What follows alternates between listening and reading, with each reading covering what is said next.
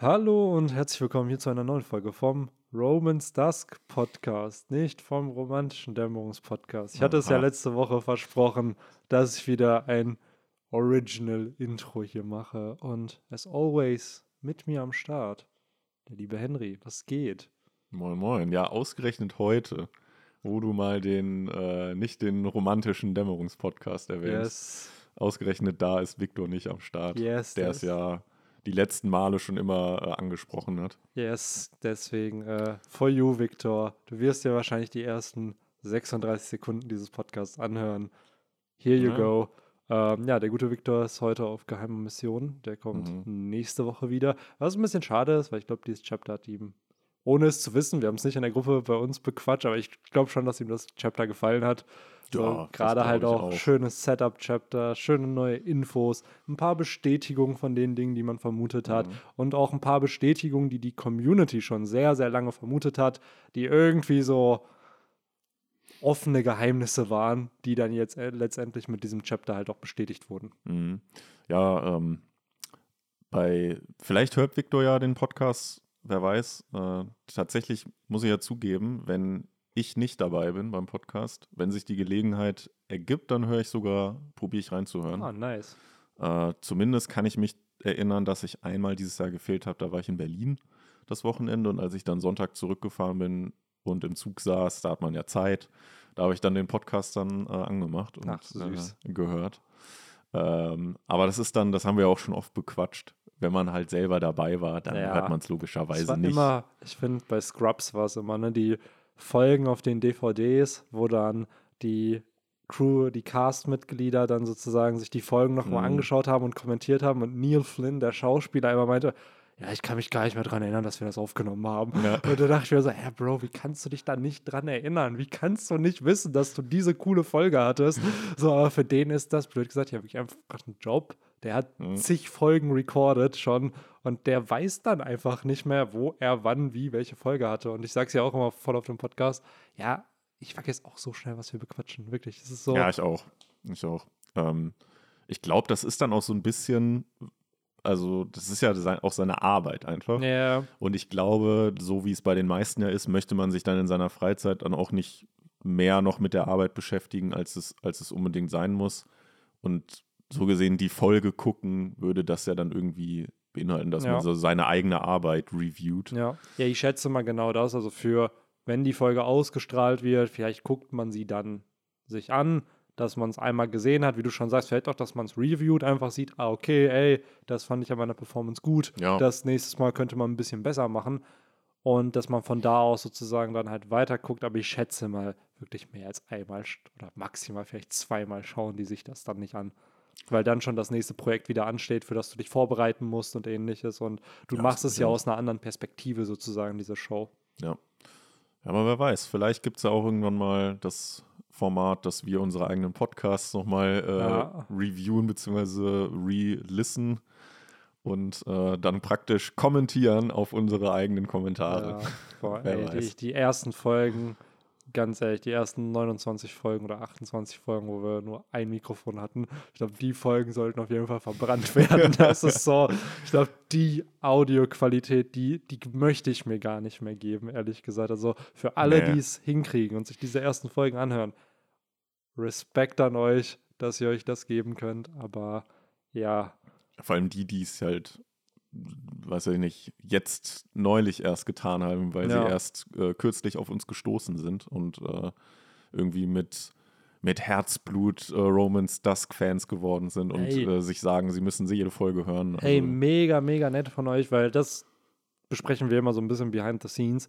Diese ganzen Kapitel-Talks, die wir ja haben, die sind für uns ja so ein bisschen dieses Wegwerfprodukt wie die Weekly Shonen Jump. Wir machen diesen Kapitel-Talk und dann geht es eigentlich weiter. Und bei uns ist immer so, ja, ja, das hört man sich dann vielleicht mal an, aber das wird doch niemand sich anhören, der jetzt beim aktuellsten Kapitel ist. Aber so viele von euch hören sich ja wirklich die alten Talks an zu den älteren Chaptern, die wir besprochen haben, einfach um teilweise auch zu hören, was wir vermuten, so Mhm. zu der Zeit, was sich dann nicht bewahrheitet, in seltenen Fällen vielleicht dann doch mal so. Und ich finde das dann doch sehr, sehr spannend, dass halt dieser Katalog an Folgen trotzdem gehört wird, auch wenn die Chapter nicht mehr aktuell sind. ja, eines Tages wird es unseren wird es Theorienbuster auf unsere eigenen Theorien Ja, safe, geben. safe. Irgendwann geht das alles full circle. Ey, damals, Momo reift.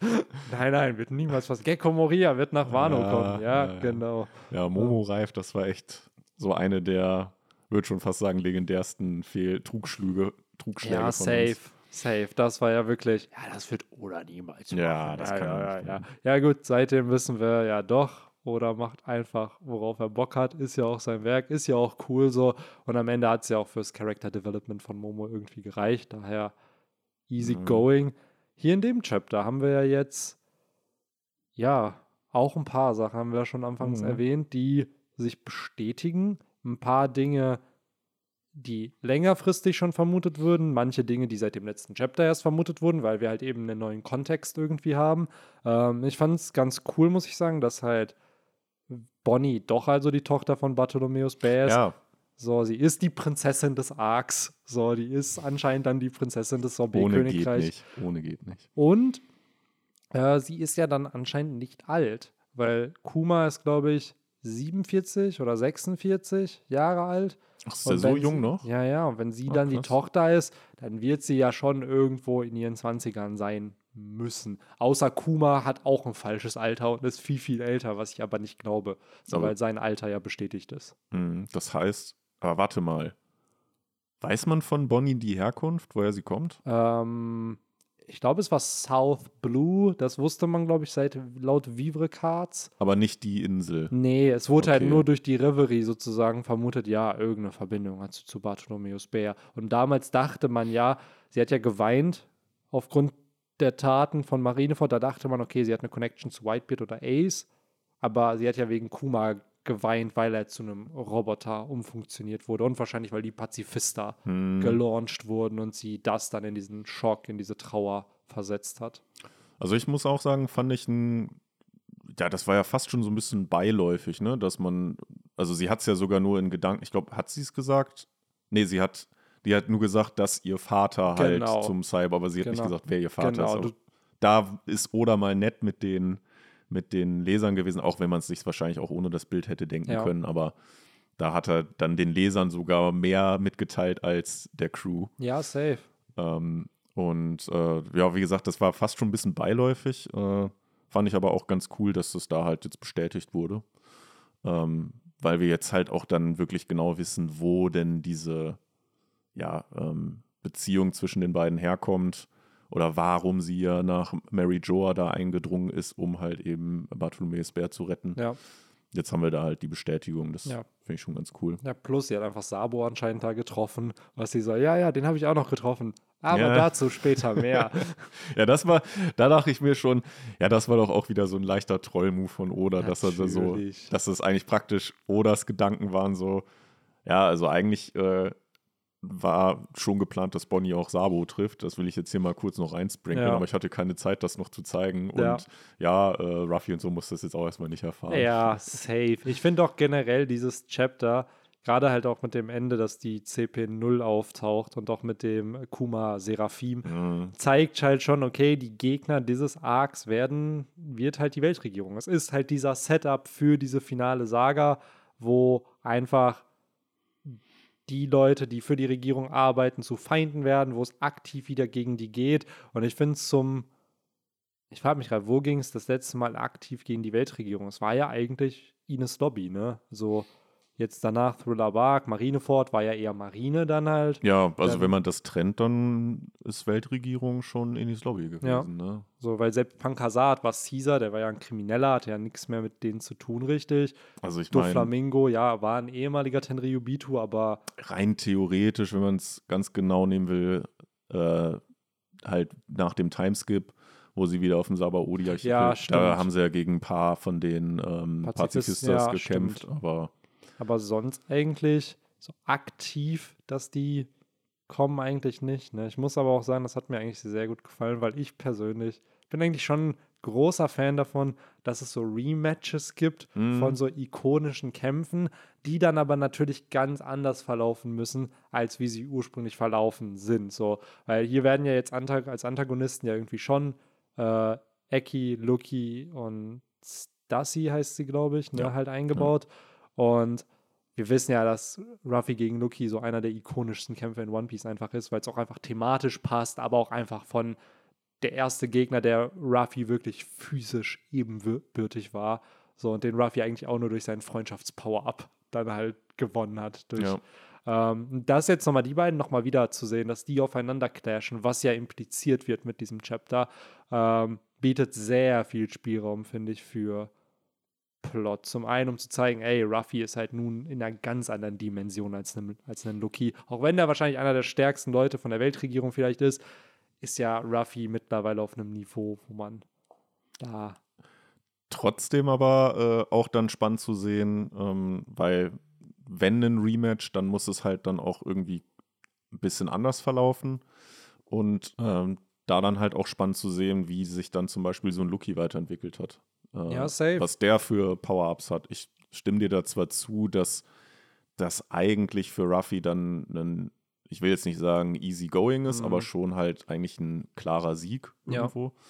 Aber der sollte dann jetzt auch nicht, das sollte jetzt auch kein One-Shot oder so werden. nein, nein, absolut nicht. Weil das wird ja, glaube ich, Lucky auch seine ganze Kompetenz wieder nehmen, wenn er jetzt wirklich Ja, ja. one-shotted wird.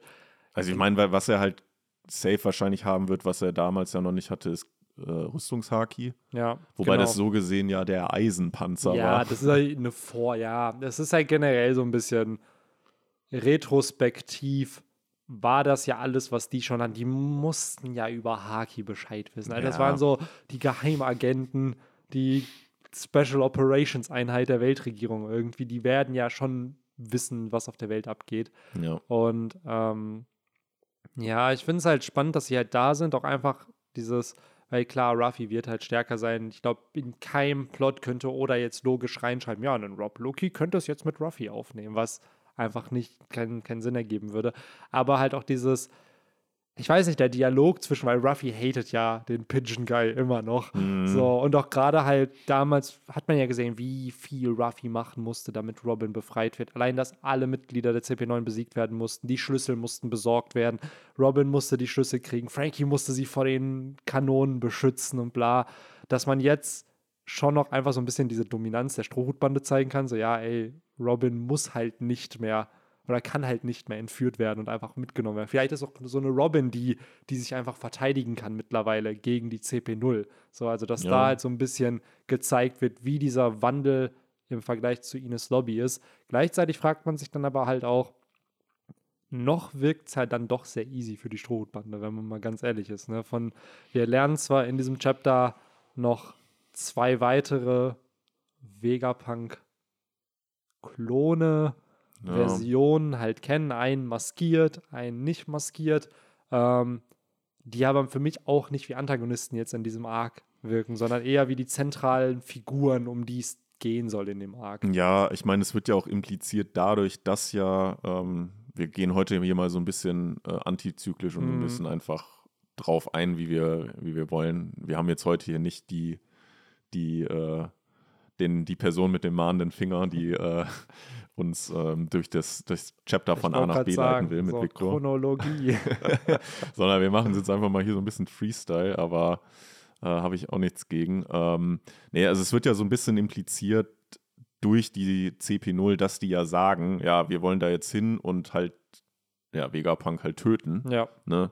Wird ja schon impliziert, dass Vegapunk, der ja noch im letzten Chapter so, also diese äh, Nummer zwei war es ja, ja, ähm, da ja noch so sagt, so von wegen, ja, Moment mal, aber wir sind keine Freunde, ne? nur weil ich euch gerettet habe, eigentlich sind wir Feinde. So ja. wird ja hier schon wieder eigentlich widerlegt, so die CP0 sind halt die Feinde, die wollen Mhm. Vegapunk töten.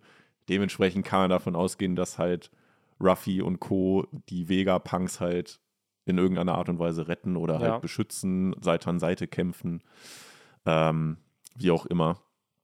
Deswegen, äh, ja, ist das, glaube ich, schon mit diesem Chapter relativ schnell widerlegt worden, dass halt vermutlich nicht die Vegapunks hier die Gefahr darstellen. Zumal man ja auch sagen muss, dass die, war es die Nummer 4, die Ruffy und Co. jetzt getroffen Genau, haben? das war Atlas. Genau. Atlas. die wirkte jetzt ja auch nicht so feindselig wie die Nummer 2. Nee. Das ist ja Ähm. auch an sich dieses interessante Konzept, weil wir kriegen es ja von Eki dann noch erklärt, dass eben äh, wie Henry vor dem Podcast schon ganz richtig gesagt hat, äh, die sechs Pfade des Vegapunk oder Genau. die sechs Pfade des Punk äh, hier auftauchen. Dr. Vegapunk, aka Nagato, äh, ganz an der Spitze steht. Ähm, und wir kriegen halt so ein bisschen erklärt, ja, okay, es gibt also sechs Klone, Versionen, die halt noch da sind, also mehrere Dr. Vegapunks, die halt alle einen gewissen Theme halt auch haben und aber auch einen freien Willen. Also es ist nicht so, dass es einfach nur ein bisschen wie bei Judge, der ja auch seine Klonarmee hatte, die aber ihm ja gefügig waren und keinen freien Willen hatten, äh, wird ja hier schon Vegapunk als jemand dargestellt, so ja, nee, der schafft was und das soll dann so handeln, wie es halt möchte in dem Sinne. Und äh, hier, wir merken ja Lilith, also Punk Nummer zwei, ist ja anscheinend evil. Und Mhm. so, Ähm, ich habe jetzt hier noch nicht großartig, äh, da seid ihr eher die Experten für, ähm, für Reddit und Co. Aber zumindest ein Teil von diesen Vegapunks ist ja scheinbar auch nach berühmten Wissenschaftlern benannt, nämlich Thomas Edison genau, und äh, hier Pythagoras war, glaube Ja. ich, auch in irgendeiner Art und Weise Wissenschaftler. mit der Satz des Pythagoras. Genau. Äh, von daher, nicht umsonst hat der ja auch hier Wisdom bekommen. Ja, Ähm, ja, aber es ist, also es hat mich halt auch echt an die sechs Pfade des Pain irgendwo erinnert. Wahrscheinlich ist dann halt wirklich dieser, dieser obere Vegapunk in, in dieser von Ecki äh, erklärten äh, Zeichnung, sag ich mal. Äh, wahrscheinlich ist das dann echt so einer, so ein richtig alter Mann, der halt einfach sich irgendwo sein, sein Gehirn so angezapft ist und wahrscheinlich eigentlich so ein lebloser Körper, aber mit diesem Gehirn steuert er halt diese sechs. So stelle ich mir das gerade vor. Hm, Ähm, und weil er kommuniziert ja auch dann zwischen diesen äh, Vegapunks. Man sieht ja äh, Shaka, ne, Nummer 1, mhm, sieht man ja kommunizieren dann auch mit Atlas, äh, Quatsch, mit äh, Lilith. mhm. Äh, by the way, der Shaka ist einfach, sieht einfach aus wie der eine Dude von Daft Punk. Ja, es ist einfach die Daft Punk-Maske, die er trägt. Also mega, mega witzig. Da sieht man mal wieder eine gute äh, Reference Ja, das Witzige ist äh, einfach, von dass der, Vegapunk, äh, von, von Oda. dass der YouTuber Juderon, der trägt ja auch eine Daft Punk-Maske einfach in seinen Videos. Ach krass. So, daher an sich funny, wenn es halt wirklich, wenn wir das Face von diesem Charakter oder die volle Maske von vorne sehen, wäre halt Mhm. schon witzig, wenn da irgendwie die Reference da ist. Es ist ja auch diese ähm, Punk, es gibt ja Steampunk und ich weiß nicht, ob es noch andere Versionen gibt, die ja so ein bisschen eine bestimmte kreative Darstellung sind von, von so Epochen, viel so ähm, ja, mechanisch, industriell und so. Vielleicht hat sich Oda hier auch äh, orientiert an dem Namen und irgendwie für diese Charakter. Also, dass vielleicht auch jeder Vegapunk für so eine andere Art der Wissenschaft sozusagen die spezialisiert ist. Wir hatten es ja, ich weiß gar nicht, ob, ob wir es in der letzten oder vorletzten Folge gesagt haben, mit dem, äh, dass halt von den Mets damals, also von Queen, äh, Judge, Vegapunk und Caesar, jeder ja so ein bisschen seine eigene äh, Spezialisierung hat. Caesar als Chemiker, Ja. Judge als Biologe, dadurch, dass er diese Klone halt macht. Ähm, äh, wie heißt der? Queen als äh, Ingenieur irgendwie, Maschinenbauer und dann hast du halt Vegapunk vielleicht als wirklich den Physiker irgendwie unter denen, was ja oft eher als Wissenschaftler dann auch dann angesehen Ja. wird. Daher, und wenn jeder dieser an, sechs Versionen sozusagen vielleicht seine eigene Form der Wissenschaft dann halt auch nochmal hat, vielleicht in der Physik, vielleicht auch in den anderen wissenschaftlichen oder naturwissenschaftlichen Bereichen, wäre halt schon cool, cool weil gerade Pythagoras ist ja schon Mathematik irgendwie, würde ich jetzt mal behaupten. Ob jetzt der Theme weitergeführt wird, Edison ist ja dann eher so, hat er nicht die. Der war Licht. Licht und Glühbirne, Glühbirne, das- ne? hat das Patent dafür. Ich glaube, Tesla hat es entdeckt und Edison hat es patentiert und groß gemacht. Da gab es doch diese ganze Debatte, Ja, ja. Wer, wer jetzt wirklich das Genius dahinter Ja, ich, war. ich erinnere mich nur an so einen Family Guy-Ausschnitt oder so, wo die beiden dann da auch irgendwie, ich glaube, der eine wurde dann so voll runtergemobbt von dem anderen, weil der, weil ich weiß aber nicht mehr welcher von den beiden. Es muss aber auch schon bitter sein, Alter, wenn du sowas entdeckst und dann kriegst du so gefühlt nicht den Credit dafür Ja, und bist dann so, oh, really? ja. So, daher, ja, vielleicht wird Oda ja genau mit diesen Themes noch spielen, weil gerade wenn es um Vegapunk geht, wir merken ja jetzt schon, wie unique das Konzept hinter dem Charakter ist und dass sich da schon viel bei gedacht wurde auch, ne? Dass da natürlich auch die Wissenschaft wahrscheinlich im Fokus stehen wird. Ich finde es interessant, dass halt ähm, nicht nur diese einzelnen Namen geben ja Auf, äh, Aufschluss zur Diskussion und leiten da so ein bisschen zu, sondern halt auch noch die, wofür die scheinbar stehen. Ne? Mhm. Also zum Beispiel die Lilith halt dann scheinbar als so gesehen Evil Vegapunk. ähm, wo ich mich aber auch frage, so, so böse kam sie mir bislang eigentlich gar nicht rüber. Also ähm, kommt da noch was oder war es das jetzt schon? Also sie ist ja so ein bisschen, so ein bisschen hitzköpfig, ne? Mhm. Und äh, wie wir ja auch hier in diesem Chapter sehen, ruft sie ja auch die äh, mechanischen Seekönige herbei Jo, ähm, die aber schon echte Seekönige waren, mit einfach nur gepimpt mit Waffen, ne? genau, Oder? oder? Also so wirkt das auf mich. Ja, steht ja Weaponized Sea Beast, also schon wahrscheinlich aber Seekönige und dann Ja, Mecha eingebaut. ja. Also merkt man halt auch wieder, wie oder dieses Konzept einfach, ja, okay, cool, ich habe Seekönige. Ich habe Seekönige noch nicht oder halt irgendwie Seeungeheuer noch nicht zu Cyborgs oder so gemacht. Mache ich die auch nochmal zu dem. Ja, ja. Also, ja, also da sieht man vielleicht so ein bisschen, dass sie halt, äh, ja, ein bisschen halt hitzköpfiger ist, Mhm. aber ja, das pure Böse strahlt sie jetzt für mich noch nicht aus. Nee, sie tut ja auch nichts Verkehrtes erstmal. Sie hat sie ja gerettet, was ja erstmal eine nette Geste irgendwie ist. Ja. Und Frankie ist ja erstmal voll begeistert, so, ey, ich bin dein größter Fan. Ja. So, ich war zwei Jahre auf deiner Insel. Ja, by the way, wir wissen jetzt wieder, wie sie heißt. Ja. Beim letzten Mal haben wir uns ja noch gefragt, wie sie heißt und hier äh, droppt es Frankie ja. Allerdings muss ich es direkt wieder nachgucken. Ja, das ist die, äh, wie hieß sie? Irgendwas Äh, mit B. Bal Baltimore. Baltimore. Ja. Baltimore oder Baltigo? Nee, Baltigo ist, glaube ich, die von die ehemalige Insel der Revolutionäre. Ja, stimmt, stimmt, ja. Ähm, ja, aber auch hier, keine Ahnung, Robin, die dann natürlich direkt äh, das ausspricht, was die ganze Community gedacht hat. So, ey, das ist das erste Mal, dass ich höre, dass Vegapunk eine Frau ist. Ey, eigentlich ist- ist die Person doch seit Jahren schon sehr aktiv und dafür bist du viel zu jung irgendwie. Das macht irgendwie keinen Sinn. Mhm. Also schon cool, dass oder eigentlich die Fragen, und da merkt man ja auch wieder, wie er diese Chapter konzipiert, dass die Fragen, die sich die Community stellt, oder weiß, dass die Community sich die Fragen stellen wird, er greift es dann auch im Plot auf und thematisiert es dann halt entsprechend. Und ähm, ja, sie spricht halt so ein bisschen dann die Lilith über, dass sie halt Punk Nummer 2 ist, stellt sich halt vor. Und dann äh, tauchen ja auch schon die Seekönige auf. Also es ist ja mehr so ein bisschen, haha, ich bin gefährlich, ich habe Seekönige. Und dann kommt raus so, ey, yo, wenn Zorro jetzt will, kann er dich eigentlich schon die ganze Zeit besiegen. Aber er chillt eigentlich gerade nur und hält sich bereit. Und dann ist das ja, glaube ich, der Anruf von ähm, Shaka, ne? ja, genau. der gesagt hat, ey, so passt lieber auf, ne? Er und Robin sind voll gefährlich, aber irgendwie bin ich auch an denen interessiert.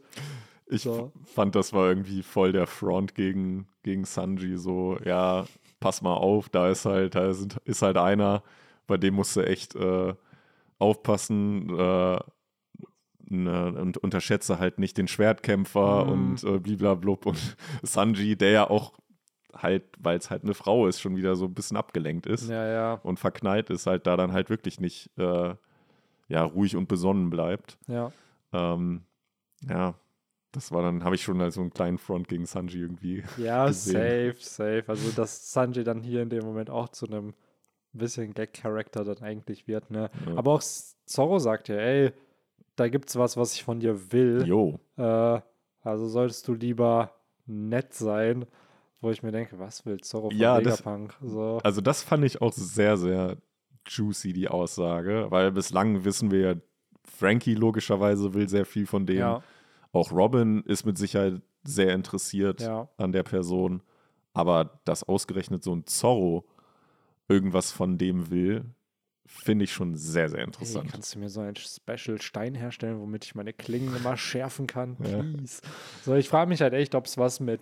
Also es wird ja. ja, oder, oder kannst du einer meiner ähm, Schwerter eine Teufelsfrucht geben? Ja, ja, es wurde ja in dem einen SBS, ich glaube, es war Band 100, nee, Band 98, 99 oder 100, wo äh, oder er dann gedroppt hat, welche Teufelsfrüchte die Strohhüte hätten, wenn er ihnen welche geben könnte. Und Zorro ist der Einzige, der halt dann keine bekommen hätte, sondern sein Schwert hätte die Drachenfrucht von Kaido bekommen. Ah. Äh, das wäre ja auch ziemlich interesting eigentlich. Ja, Vegapunk, wenn es eine Frucht gibt, die Vegapunk scheinbar ja herstellen kann, dann, dann ist es die von Drachenfrüchte, ja. ja.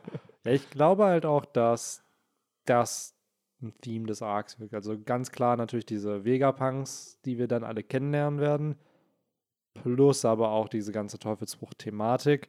Wahrscheinlich, und das ist ja auch schon seit äh, Wano, wird das ja thematisiert, ja, diese mysteriöse Frucht, die ein Fehlschlag war auf Pankasat, dass die nochmal aufkommt, weil mittlerweile weiß die Weltregierung, ey, es gibt einfach Kaido 2, es gibt die Teufelsfrucht einfach nochmal, nur dass der Drache pink ist. Mhm. Und vielleicht kommt dann ja wirklich raus, ey, es ist wirklich einfach nur ein Fehlschlag, weil die Farbe nicht richtig war. was halt auch wirklich so typisch Troll oder wäre, ja. was einfach auch passen würde und äh, ja, nochmal zeigen würde, was für ein Genius eigentlich Vegapunk ist, dass er ja wirklich Zornfrüchte kopieren könnte.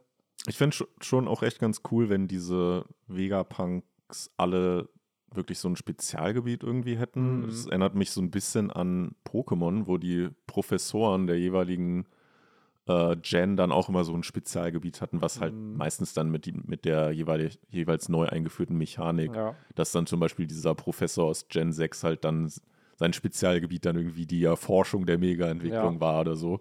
Dass halt dann hier auch irgendwie so diese Punks halt der eine halt dann Spezialgebiet Teufelsfrüchte, der andere ja. halt hier diese ganzen Mechas, ähm, der, der nächste dann halt irgendwie Klonen oder so. Ja. Äh, das fände ich cool, wenn die da alle irgendwie so ein Spezialgebiet ja, hätten. Ja, safe. Das wird, glaube ich, auch einfach passen in dieses Konzept, weil sonst wird ja oder auch nicht so viele Versionen von einem Vegapunk einbauen. Sonst wird ja ein Charakter reichen. So, und dann erklärst du da ein bisschen. Aber ich muss sagen, diese ganze Entwicklung rund um Vegapunk gefällt mir persönlich sehr gut. Mhm. Gerade halt auch, weil man merkt einfach, dass sich bei, bei dem letzten großen Wissenschaftler, bei diesem letzten, auch einer der mysteriösesten Charaktere in der Story, sich Oda viel bei gedacht hat. Ja. So nicht einfach nur, ja, ist jetzt der Mad Scientist von Yu-Gi-Oh!, sondern es ist der Mad Scientist aus Yu-Gi-Oh!, aber es ist auch noch sechs andere Charaktere. Genau. So. Ja, es ist halt, ähm, also die, was das, was das Ganze das dann auch so nochmal so wertig macht, finde ich, ist ja diese Erklärung, die Lucky hier halt auch liefert, ähm, der dann sagt, er hat halt auch deshalb diese sechs äh, ähm, ja, Ichs von ihm erstellt oder Klone, damit halt seine Wissenschaft weiter oder schneller voranschreiten kann, weil als einzige Person, äh, er vergleicht das ja hier mit, ähm, glaube ich, fleißigen Bienen. Und ähm, oder Bibern, genau, as busy as a beaver. Hm, ähm, wie ein Biber. Ähm, jedenfalls, genau, dass halt, äh, dass das halt einfach eine totale Fleißperson ist und ja auch irgendwo ehrgeizig mit seiner Wissenschaft. Ja. Und der sich dementsprechend selbst geklont hat. Das wird ja auch immer mal wieder so äh, von diesen Vegapunks halt auch äh, raus, ähm, hört man da so raus, dass die ja sagen, so, ja, was ist das eigentlich hier? Wir haben keine Ressourcen, kein Geld, um diese geilen äh, Erfindungen äh, zu machen. Hier diese geile äh, Essensmaschine mhm. da oder dann auch die, diese Hologramme. Äh, das scheitert ja alles nicht an Vegapunk, sondern scheinbar an den Ressourcen oder an den Ingenieuren noch. Mhm. Scheinbar ist das so krasse Technik, die dann der Normalsterbliche scheinbar nicht hinbekommt. Auch einfach wie oder ganz im Background bei diesem Freizeitpark-Panel einfach SSG so in den Hintergrund noch schreibt, wo man dann halt merkt, so, ah, so, so viele kleine Details einfach versteckt, ne? So neben diesen ganzen. Stimmt, ja. So. Ich weiß nicht, es hat halt so was Surreales, wie es gezeichnet wird, als ob Ruffy in so einem Freizeitpark einfach angekommen ist. Gerade einfach wieder so blöd gesagt ein Fun-Arc ja. nach Wano Kuni jetzt irgendwie. Aber es ist genau eigentlich so die, die Insel dann von Vegapunk, wie ich sie mir auch vorgestellt ja. habe, halt sehr futuristisch, aber dann halt immer noch so in diesem ja, verspielten äh, One Piece Design irgendwie. Ja. Also jetzt nicht so ähm, steril und clean, wie man aus anderen Medien irgendwelche futuristischen ähm, äh, ja, Planeten oder sowas kennt. Also bestes Beispiel ist ja zum Beispiel Star Wars. Mhm. Äh, wenn ich da halt an diesen Hauptplaneten Coruscant denke, ähm, äh, wo ja dann zum Beispiel der, der Jedi-Tempel auch ist oder der, der, das, ähm, dieses Parlament und so. Äh, das sieht ja deutlich cleaner aus. Mhm. Und hier mhm. ist das dann halt schon so ein bisschen chaotischer irgendwie. Ja. Aber es hat halt immer noch diesen futuristischen Vibe. Ja, safe. Ich musste so ein bisschen an, an die Yu-Gi-Oh! Spielfeldzauberkarte Wolkenkratzer 2 Heldenstadt, glaube ich, heißt sie, denken. Was ja zum ele- elementalen Theme gehört. Äh, aber das äh, hat mich so ein bisschen an, an dieses Bild halt erinnert, was wir äh, hier sehen, wo dann Hm. die vier, die Truppe um Ruffy halt davor stehen, mehr oder minder. Ja, absolut. Ich finde es halt auch, es passt einfach in diesen Theme von Vegapunk, auch dieses Verspielte einfach, weil ich glaube, es war schon vielen klar, dass Vegapunk nicht so wie Queen, Judge und äh, Caesar so ein Mad Scientist oder eher antagonistisch veranlagt sein wird, sondern doch eher supportive der Strohhutbande gegenüber, weil wir halt eben schon so viele antagonistische Wissenschaftler in der Story hatten. Und gerade halt auch hier, ähm, ja, dass man halt so ein bisschen diesen Kontrast auch zu diesem, was du meintest, mit dem Clean sieht, weil Caesars Labor war halt schon sehr dieses Labor-Labor-mäßige, ne? So halt alles so- komischen Silos und Genau, so. Ne? genau. Und dann hast du Queens haben wir ja gar nicht gesehen. Das kriegen wir vielleicht in einem Flashback von Frankie noch mit, dass er das besucht hat, das Labor von Queen. Queens so, stelle ich mir so ein bisschen vor wie von den Ludolfs, diese. ja, so eine diese- Gerümpelkammer einfach. genau, so wirklich so, Kammer so ganz viele, so wirklich einfach verschiedene Boxen einfach Ja. mit irgendwie so, so mit der Hand gezeichnet, Ja. so, keine Ahnung, Sägen, Ja, Muttern, so whatever. eine richtige Werkstatt Ja, einfach. und dieses, was du meinst, so ein bisschen diese, was ja auch bei Star Wars, so die Klonarmee, das hast du dann ja bei Judge, wo du dann halt diese Behälter gesehen hast Mhm. mit äh, diese Kammern und so, wo die Klonen sich dann halt befinden und so. Und hier du es ja echt wirklich einfach, ja, cool, Freizeitpark, einfach Fun. Ja. So, und auch diese Fressmaschine fand ich halt auch funny, weil da hat Oda, was ja so ein bisschen fürs letzte Chapter schon äh, vermutet wurde, dann aber jetzt in diesem Chapter bestätigt wird, dass eben Ruffy und Bonnie zusammen essen dürfen, weil äh, Bonnie hat ja auch Gluttony, also hier Gefräßigkeit und es ist halt dann doch cool, wie dadurch bonden diese beiden Charakter dann halt einfach, Mhm. die ja doch schon jetzt nicht mehr irgendwie Feinde sind. Ne? Also Bonnie erzählt ja schon so ein paar intime Details mit ihrem Vater und was da halt passiert ist. Und äh, jetzt chillen die da halt einfach. Also es Ja. ist halt schon nicht dieses, ja cool, äh, es kommt jetzt zum Konflikt, sondern man merkt halt schon, die arbeiten zusammen und Ruffy wird ihr wahrscheinlich auch irgendwie helfen, an die Infos zu kommen, die sie halt haben möchte. Ja, absolut. Also hat mir auch sehr gut gefallen, dieser Zwischenpart. Das ist ja eigentlich genau das, was wir auch erwartet haben. So dieses, der Arc baut sich jetzt auf, die Ja. Truppe um Ruffy, da, da haben wir es mal richtig vorher gesagt. Die erkunden jetzt halt Ja. diese, diese Insel, äh, treffen jetzt halt auch auf so gesehen ihren Vegapunk. Ja. Die sind ja genauso schlau wie die, beziehungsweise die andere Truppe weiß jetzt ja mittlerweile, dass es mehrere gibt. Ja, Das hat ja die Lilith denen äh, mitgeteilt. Aber die denken jetzt ja, dass das der einzig wahre Dr. Vegapunk ist. ja.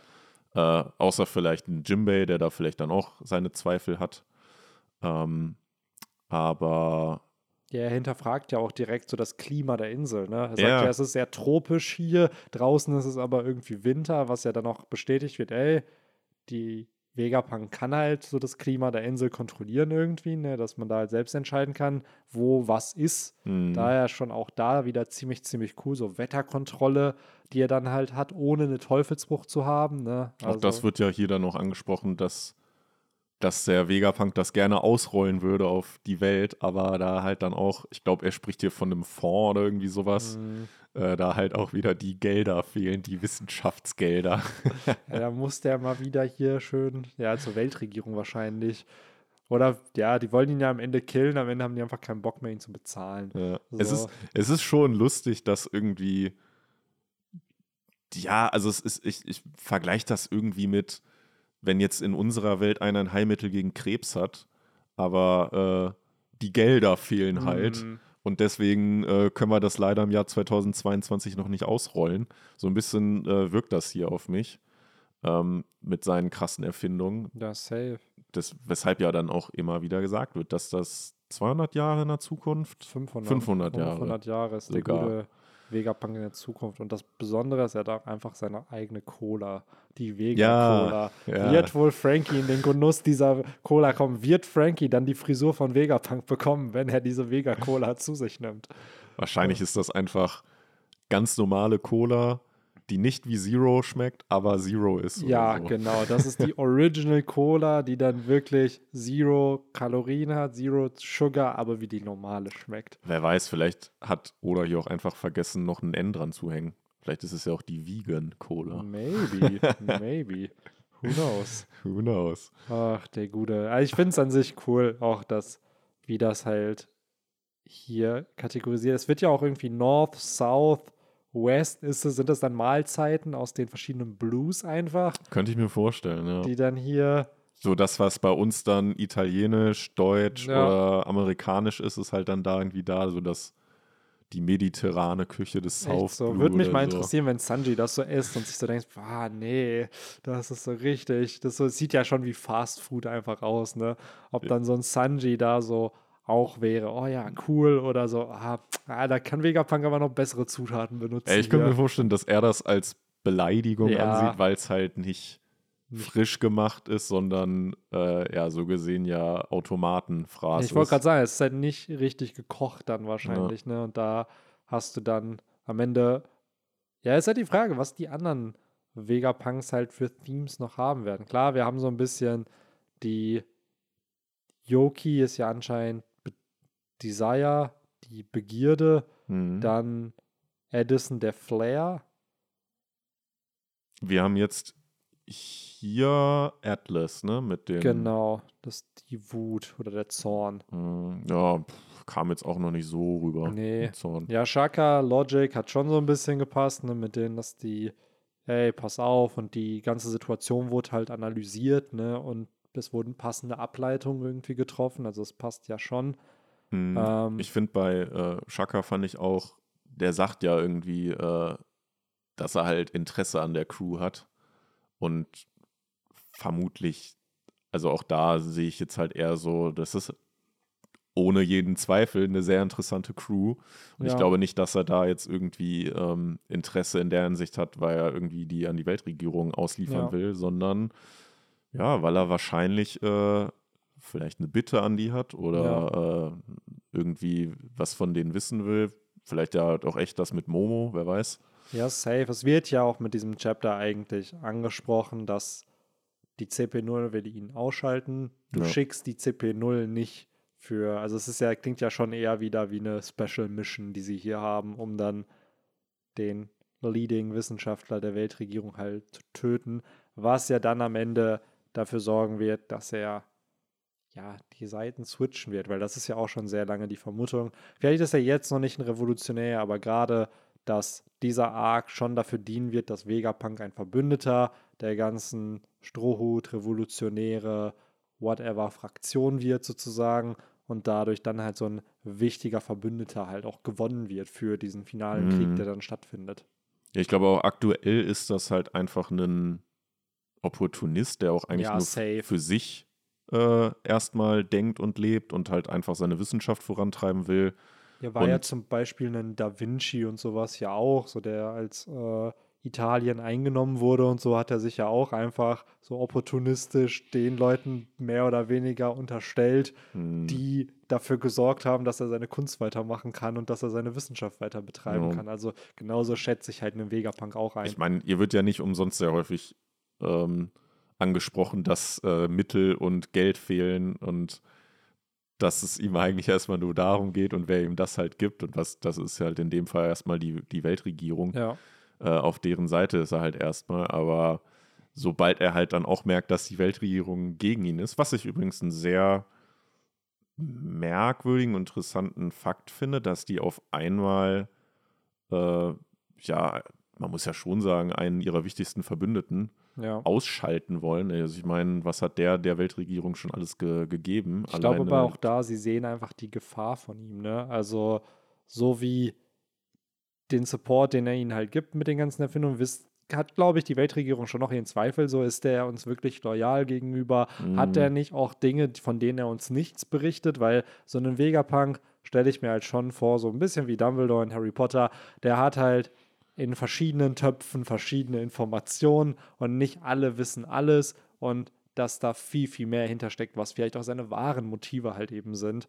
So als nur, ja, ich will Forschung machen was klar der Theme sein könnte. Also es könnte natürlich absolut sein, aber ich glaube schon, dass da ein Hidden Motive auch, also dass der irgendeinen, wie Ruffy auch, vielleicht noch einen anderen Traum halt hat, als nur Wissenschaft zu betreiben. Vielleicht sogar einen ultimativen Traum, was seine Wissenschaft leisten soll am Ende. Vielleicht Mhm. ja sogar wirklich Frieden zu erschaffen. Vielleicht sollten deswegen die Pazifisten erschaffen werden, gemeinsam mit Kuma, der ja in diesem Arc wahrscheinlich sehr stark thematisiert wird, auch wenn er wahrscheinlich nicht auftauchen wird, ähm, dass eben Frieden erschaffen wird oder ähnliches. Also dass Wissenschaft dafür da sein soll, dass Kriege beendet werden, dass vielleicht aber auch eine Weltregierung nicht mehr an der Macht ist. So. Ja, ich meine, bei der äh, Weltregierung kann halt dann auch echt diese Motivation, mich erinnert das so ein bisschen, äh, wie halt dann im Mittelalter ja sowas wie äh, so ein bisschen an die He- Hexenjagd irgendwie, dass Mhm. halt irgendwas, was erstmal irgendwie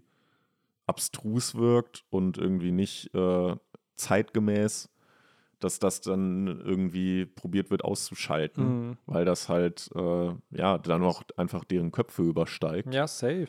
Ähm, und ja, in dem Fall, wie gesagt, ist er halt 500 Jahre irgendwie denen voraus, Ja. so gefühlt, und dass denen das dann vielleicht doch irgendwann zu viel wird einfach und die, ja, du hast es eben ja auch gesagt, dann einfach vielleicht auch Angst haben, dass er halt noch andere äh, Motive hat und irgendwie die Wissenschaft am Ende gegen die ausspielt. Ja, safe. Es wird ja auch gesagt, so, ey, könnte der Grund sein, dass wir ihn jetzt auf einmal ausschalten müssen, wegen diesem ganzen Lulusia-Vorfall, der Mhm. halt war.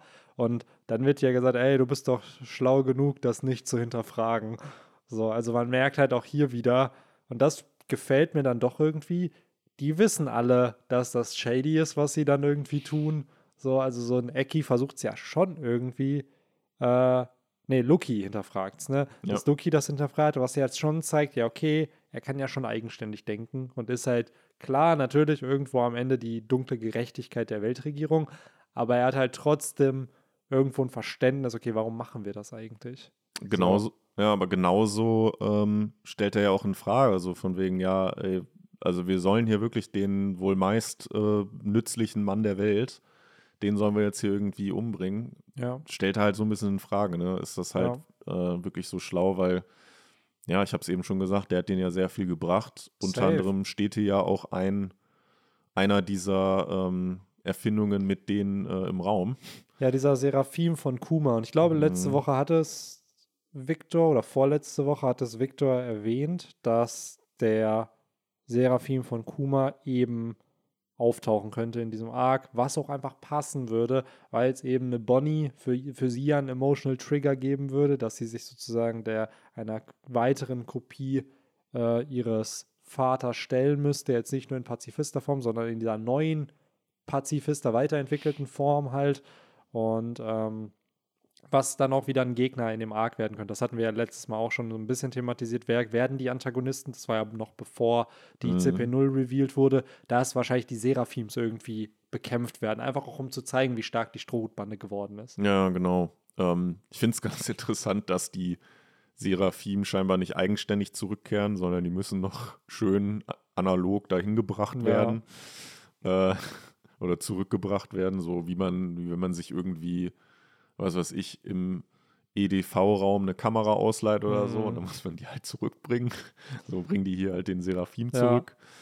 Ähm, Aber es wird ja jetzt hier immer mehr und mehr bestätigt, weil wir hatten jetzt den Boa Hancock und den Falkenauge Seraphim. Jetzt kriegen wir hier also den Kuma Seraphim. Ist halt die Mhm. Frage, ob es die OG sieben Samurai nur sind oder auch die erweiterten. Also gibt es einen Lore, gibt es einen Buggy Seraphim oder ist es wirklich die ersten sieben so schön auch noch mit Crocodile und auch Mhm. Jimbei. Was ist, wenn Jimbei Jo. gegen sich selber antreten muss und sowas? Also Stimmt. ist schon ein interessantes Konzept, ne? Und wahrscheinlich sind die dann mit dem Lineage Factor der jeweiligen Charaktere halt auch gebaut. Und ich kann mir auch vorstellen, dass wenn wir den OG Nagato Vegapunk kennenlernen, dass da vielleicht auch ein bisschen mehr über die Seraphims erklärt wird, wieso es die gibt, was die ganzen Upgrades sind. Vielleicht wird das auch im Kampf dann passieren, dass man das halt sieht. Mhm. Aber ich glaube schon, dass wir die Seraphims in dem Arc noch in Action sehen werden. Ich bin halt gespannt, ob die dann in diesem Arc dann auch schon wieder, also ob die hier besiegt werden und dann danach auch gar nicht mehr vorkommen. Äh, es wird ja sogar von der Zahl wird es ja sogar passen. es sind ja hier, wir haben ja dann, also gehen wir mal aus, es sind die sieben Original, ähm, die sieben Original, ähm, ja, wie heißen sie jetzt? Samurai, so, Mhm. das Wort ist mir gerade entfallen. Äh, und plus halt die drei CP0-Mitglieder. Dann wären wir ja bei zehn Gegnern. Und wir haben die Mhm. neuen Strohhüte, plus ja. halt Bonnie. Das wären 10 gegen 10. Also Es theoretisch. sind sogar zehn in der Strohhutbande, ne? Weil es sind ja neue zehn? Mitglieder und Ruffy sozusagen. Ja, stimmt. wärst du Ich, sogar bei elf. stimmt. ja. Ich rechne immer irgendwie noch mit, die sind inklusive Ruffy 9 und theoretisch wäre, ähm, theoretisch wäre Yamato dann der Zehnte gewesen, aber äh, ja, okay, dann, Ja, an sind, sich dann sind wäre wir es ein sogar elf. interessantes Konzept. Also gerade halt auch, weil das ist, glaube ich, noch ein bisschen umstritten, wie lang dieser Arc auch einfach wird. Mhm. Ne? Also wir sind ja der Meinung, ja, es wird wahrscheinlich so ein So, also schätzen wir mal so 20, maximal vielleicht 25 Chapter. Also was finde ich eine gute Länge wäre, weil der Plot geht echt schnell voran. Also wenn du jetzt schon siehst, ja, okay, Lucky und so sind unterwegs, du wirst vielleicht im nächsten Chapter kommen sie an oder im übernächsten. So, und dann kann der Konflikt ja schon starten. Die Insel ist ja nicht groß. Also da ist ja jetzt nicht irgendwie viel Story, die du erzählen Ja. kannst, wie in Wano mit, ja, ey, wir haben sieben unterschiedliche Inseln und jede werde ich euch jetzt ein bisschen sozusagen halt Mhm. vorstellen. Ja, also ich glaube auch nicht dann am Ende, auch wenn es vielleicht passen würde, aber ich glaube nicht, dass wir dann am Ende, dass da jeder irgendwie einen Seraphim bekommt und, weiß ich nicht, Ruffy gegen Lu Lucky, Zorro gegen Eki nochmal und ja, Sanji gegen Stassi wird nicht gehen wegen Frau, aber ja, ne, also ja Robin wäre halt da. Das wäre an sich Ja. halt cool, dass halt Robin halt, glaube ich, zeigen soll, sie kann sich nun auch selber verteidigen. hm, Und gerade halt auch, boah, ich weiß nicht, es hätte einfach was, wenn Ruffy und Zorro gegen Lucky und Mhm. Eki ran dürfen und da die beiden aber auch einfach zeigen, so, ey Leute, wir, wir sind in einer anderen Liga. So, Ja. komm, wir, wir müssen jetzt hier nicht irgendwie so tun, als ob ihr hier eine Chance hättet. So, und gleichzeitig, weiß nicht, ich will Dialoge zwischen Ruffy und Lucky haben. So, ich Ja, will, safe. dass die beiden sich halt smack-talken und fertig machen. Aber vielleicht auch, weil Loki hat irgendein gewisses Level an Respekt vor Ruffy. So, es kann mir niemand erzählen, dass der eine Mann, der ihn besiegt hat, dass der ihn jetzt halt schlecht reden wird oder so. Also der wird ja schon, glaube ich, so eine Ehrfurcht vor ihm haben. So, Mhm. daher. Ja, was ich mir halt vorstellen könnte, also zum Beispiel glaube ich halt, wenn man jetzt halt echt annimmt, die müssen diese Seraphims immer so zurückbringen, glaube ich halt fast, dass dann zum Beispiel der Falkenauge und der Hancock-Seraphim dann auch aktuell nicht auf der Insel sind. Mhm, Das kann gut sein. Äh, es wäre halt echt funny, wenn es halt zu diesem Jimbei-Mirror-Match Ja, das kommen würde. echt witzig. Das wäre halt schon cool. Deswegen, ich glaube, dass wir nicht alle Seraphims hier sehen werden. Das kann sein, weil das sind ja auch dann wieder Charakter, wo du dir dann denken kannst, ah, okay, die und die fehlen noch, die müssen noch auftauchen. Genau. Und hier in dem Fall, ja, so Jimbei wäre cool. Also es muss safe ein Seraphim auf der Insel Ja. sein, weil sonst wird ja auch ein Helmeppo nicht sagen, ey, lass da zu Vegapunk, Ja. damit ich mir einen leihen kann. Genau. Also irgendwie einer, vielleicht sogar zwei sind da. Das glaube ich So. auch. Ja. Ähm, Und ja. dann könnte ich mir halt auch schon tatsächlich, ich, also ich will es auch, aber ich kann es mir auch thematisch gut vorstellen, dass Luki und Ruffy da irgendwie aufeinandertreffen, Mhm. weil was ich mir halt vorstellen könnte, ist halt, ja, Luki wird dann da vielleicht auch untergehen, aber wie es dann häufig bei so Bösewichten ist, die dann irgendwie der Niederlage so ins Gesicht sehen, so, ja, haha, aber ich habe hier irgendwie noch eine krasse Info für dich, die dich trotzdem irgendwie, weiß ich nicht, die dir schaden wird oder in dem Mhm. Fall, worauf ich jetzt hinaus will, dass er da vielleicht halt irgendwelche Infos zu Vivi droppt oder so. Ja. Ähm, vielleicht auch zu Sabo. Ne, irgendwie sowas, womit er dann Ruffy noch einen reindrücken kann. Ja, so es nach wird dem Motto. safe, weil das ist ja jetzt der erste Arc dieser finalen Saga.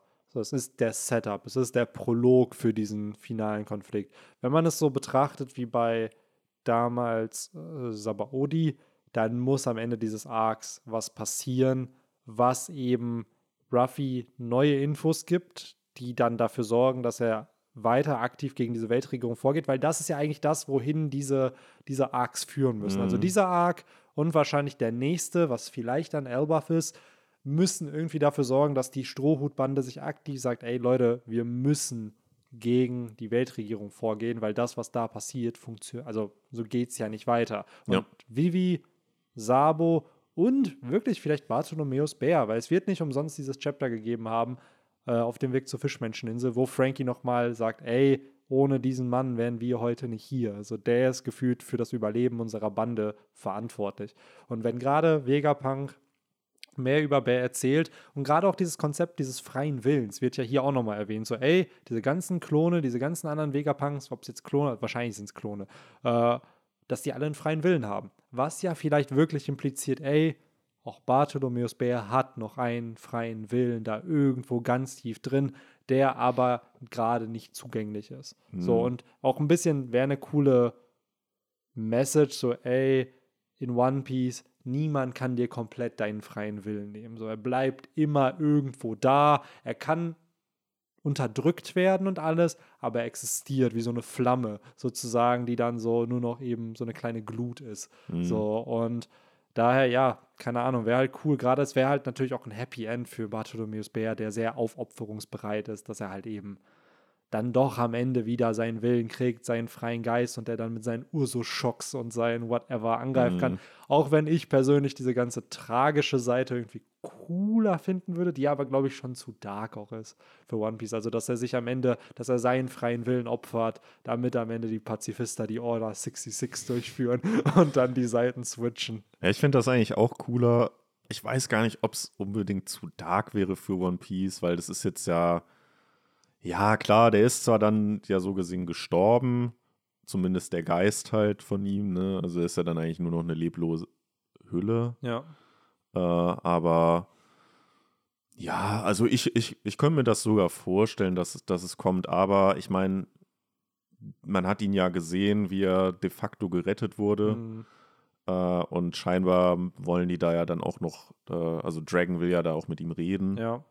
Also irgendwas. Also rein theoretisch, ne? Wenn, wenn man Kumas Arc hätte zu Ende erzählen können, dann hätte man ihn, glaube ich, auf der Reverie getötet. So, mhm. dann wäre da sein Plot zu Ende gewesen. Aber dadurch, dass er gerettet wurde, dass er nun wieder bei den Revolutionären ist, dass er in diesem Arc wieder thematisiert wird und relevant wird durch Bonnie und durch den Seraphim, impliziert ja schon irgendwo, ja gut, irgendeine Lösung wird es ja für sein Problem geben. Ja. Und auch das spielt ja wieder mit dem Kerntheme von One Piece zusammen, nämlich diesem mit Freiheit. So, weil wenn du nicht hier in dem Fall, wie ist es halt die eingeschränkte, der eingeschränkte Wille sozusagen, was ja auch wieder so ein bisschen hakier ist, so wenn dass das, dass es eine Möglichkeit geben muss, das wiederherzustellen. Und äh, am Ende wird das ja auch der finale Clash sein, so dieses Freiheit in Form von Ruffy, der will, dass alle dieselbe Freiheit haben wie er, dass die einfach rumsegeln können, Spaß haben können,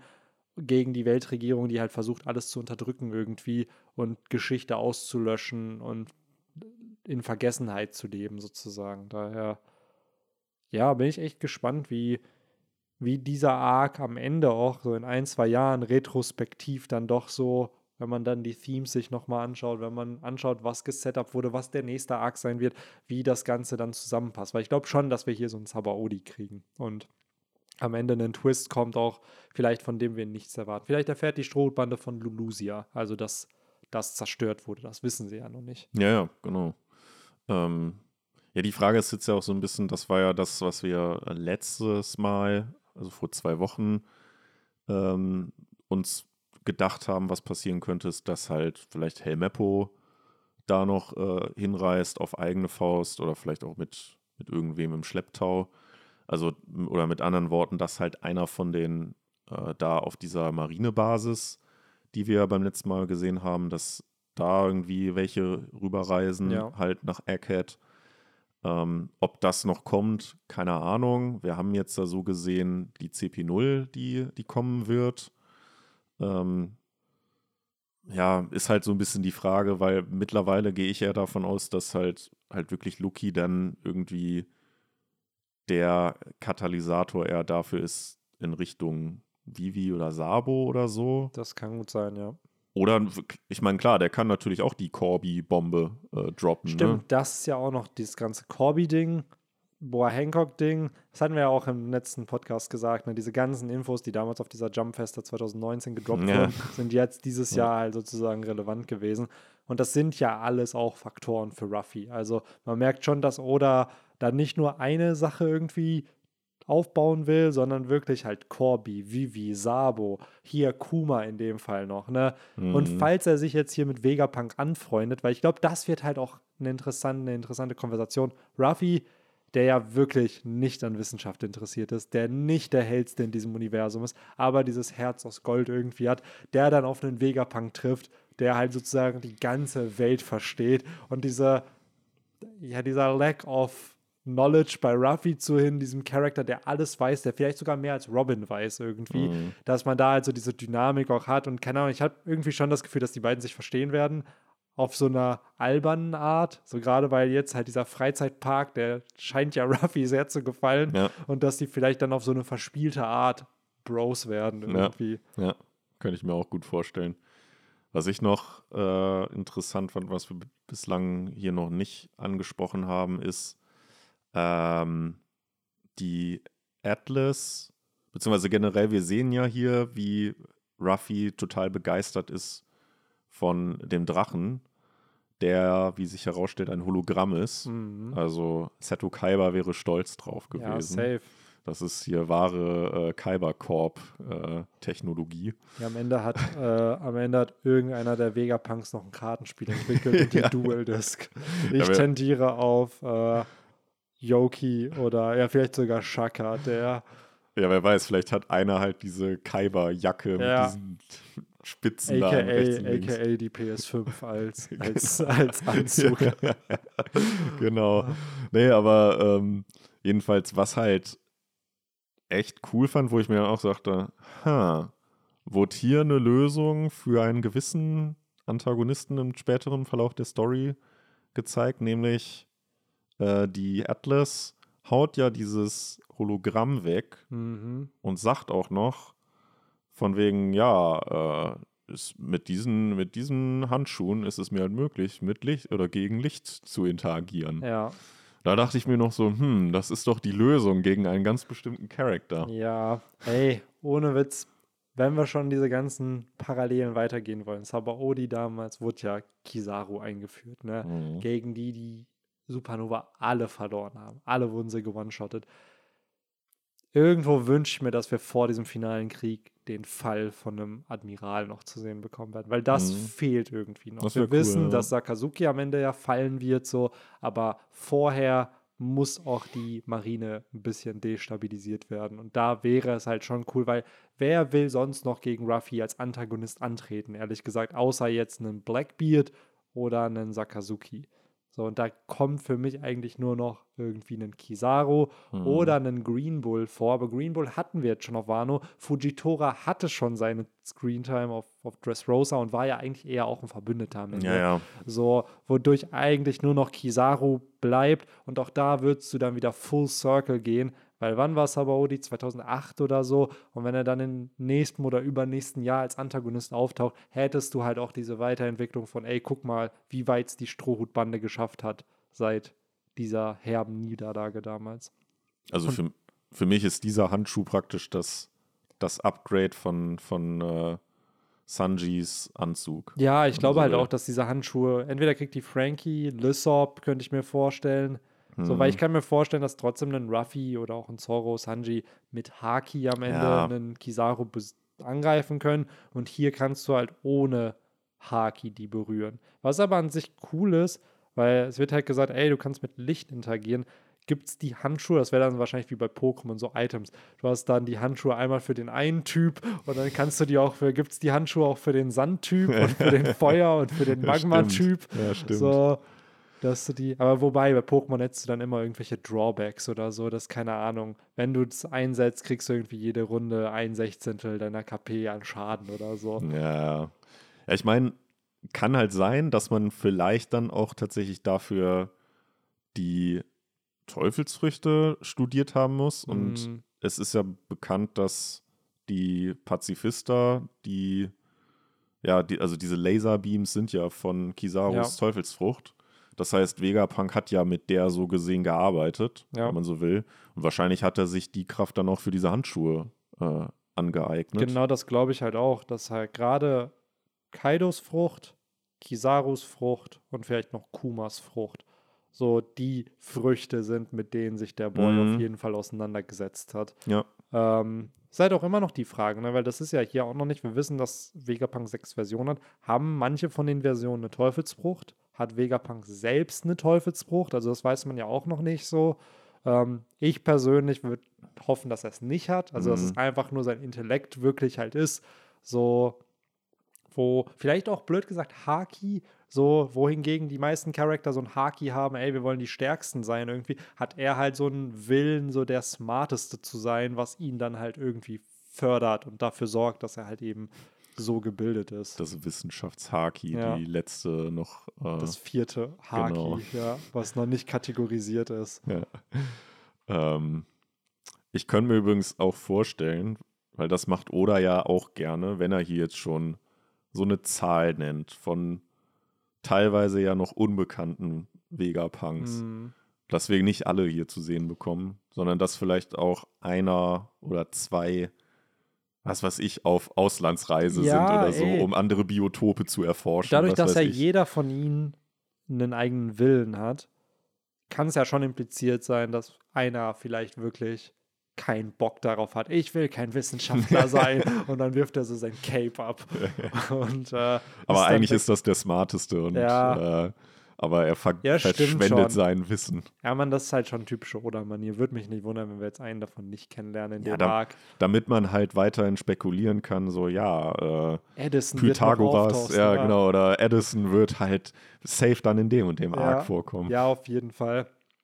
Gerade halt auch, es wird ja passen, weil es so viele Charakter sind. Klar, er konnte dann die meisten bei sich behalten, aber einer hatte dann keine Lust und hat, keine Ahnung, vielleicht ist blöd gesagt, ein Vegapunk Pirat geworden. So, Ja. oder, so, also, oder keine Ahnung, wo der dann halt ist. Revolu revolutionär. Vielleicht ist einer der Vegapunks, nicht der Haupt-Vegapunk, aber einer von denen ist halt vielleicht dann doch revolutionär. Und vielleicht ist das die Gefahr, die ausgeht für sozusagen die CP0, weil die das herausgefunden haben. Also irgendeinen Twist wird es, glaube ich, auch noch unter diesen Vegapunks geben. Vielleicht haten manche sich auch untereinander. Also sind die jetzt auch nicht alle Bros und haben Mhm. Bock aufeinander. Äh, daher, ja. Ja, der, der ähm, Shaka, der zügelt ja auch die Lilith so ein bisschen und ja, scheint ja schon so ein bisschen, ähm, ja, weiß ich nicht, so ein bisschen klüger oder älter auch Mhm. irgendwie, so wie so ein großer Bruder oder so, so ein Ja. bisschen auf die äh, einzureden. Und die äh, Atlas ist ja hier auch sehr jung dargestellt. Genau, also glaubst du auch, dass die chronologisch sozusagen entstanden sind? Also dass der Punk 01 sozusagen, der Shaka so die erste, der erste Klon, whatever war und dann sozusagen Lilith Nummer 2 und Mhm. Atlas, wie du ja auch schon sagst, ist ja schon eher jung. Ich würde jetzt Atlas eher so in so ein Kindesalter packen. Die sieht ja schon eher so ein bisschen aus wie so ein Kind aus der, äh, wie heißen sie? Von Pankasat damals. Ja, so, genau, stimmt. Also vielleicht ist die 8 oder 10, so maximal. Ist halt Die hat- nur sehr groß, ne? Die hat auch so, so, so, Mhm. so Schäfchenohren irgendwie, ne? Jo. Ähm, Ja, auch dieses Jetpack einfach. Das ist halt wirklich, wie willst du Futuristisches zeigen? Einfach ein Jetpack Ja. drauf. So. Es fehlt eigentlich nur noch das fliegende Auto. oder Ja, Mann, das wird, glaube ich, auch hier wirklich alles kommen. Vielleicht doch, keine Ahnung, eine Internet-Teleschnecke oder so. Vielleicht lernen wir irgendwas Neues. Vielleicht ist Vegapunk der Designer der Teleschnecken. I don't know. So. Stimmt. Nee, wobei, Edison ist er dann vielleicht der für Teleschnecken oder so darauf spezialisiert. War das nicht Graham Bell Ja. mit dem Telefon? Ja, ich hätte jetzt, ja, ich habe jetzt eher so entdeckt, ja.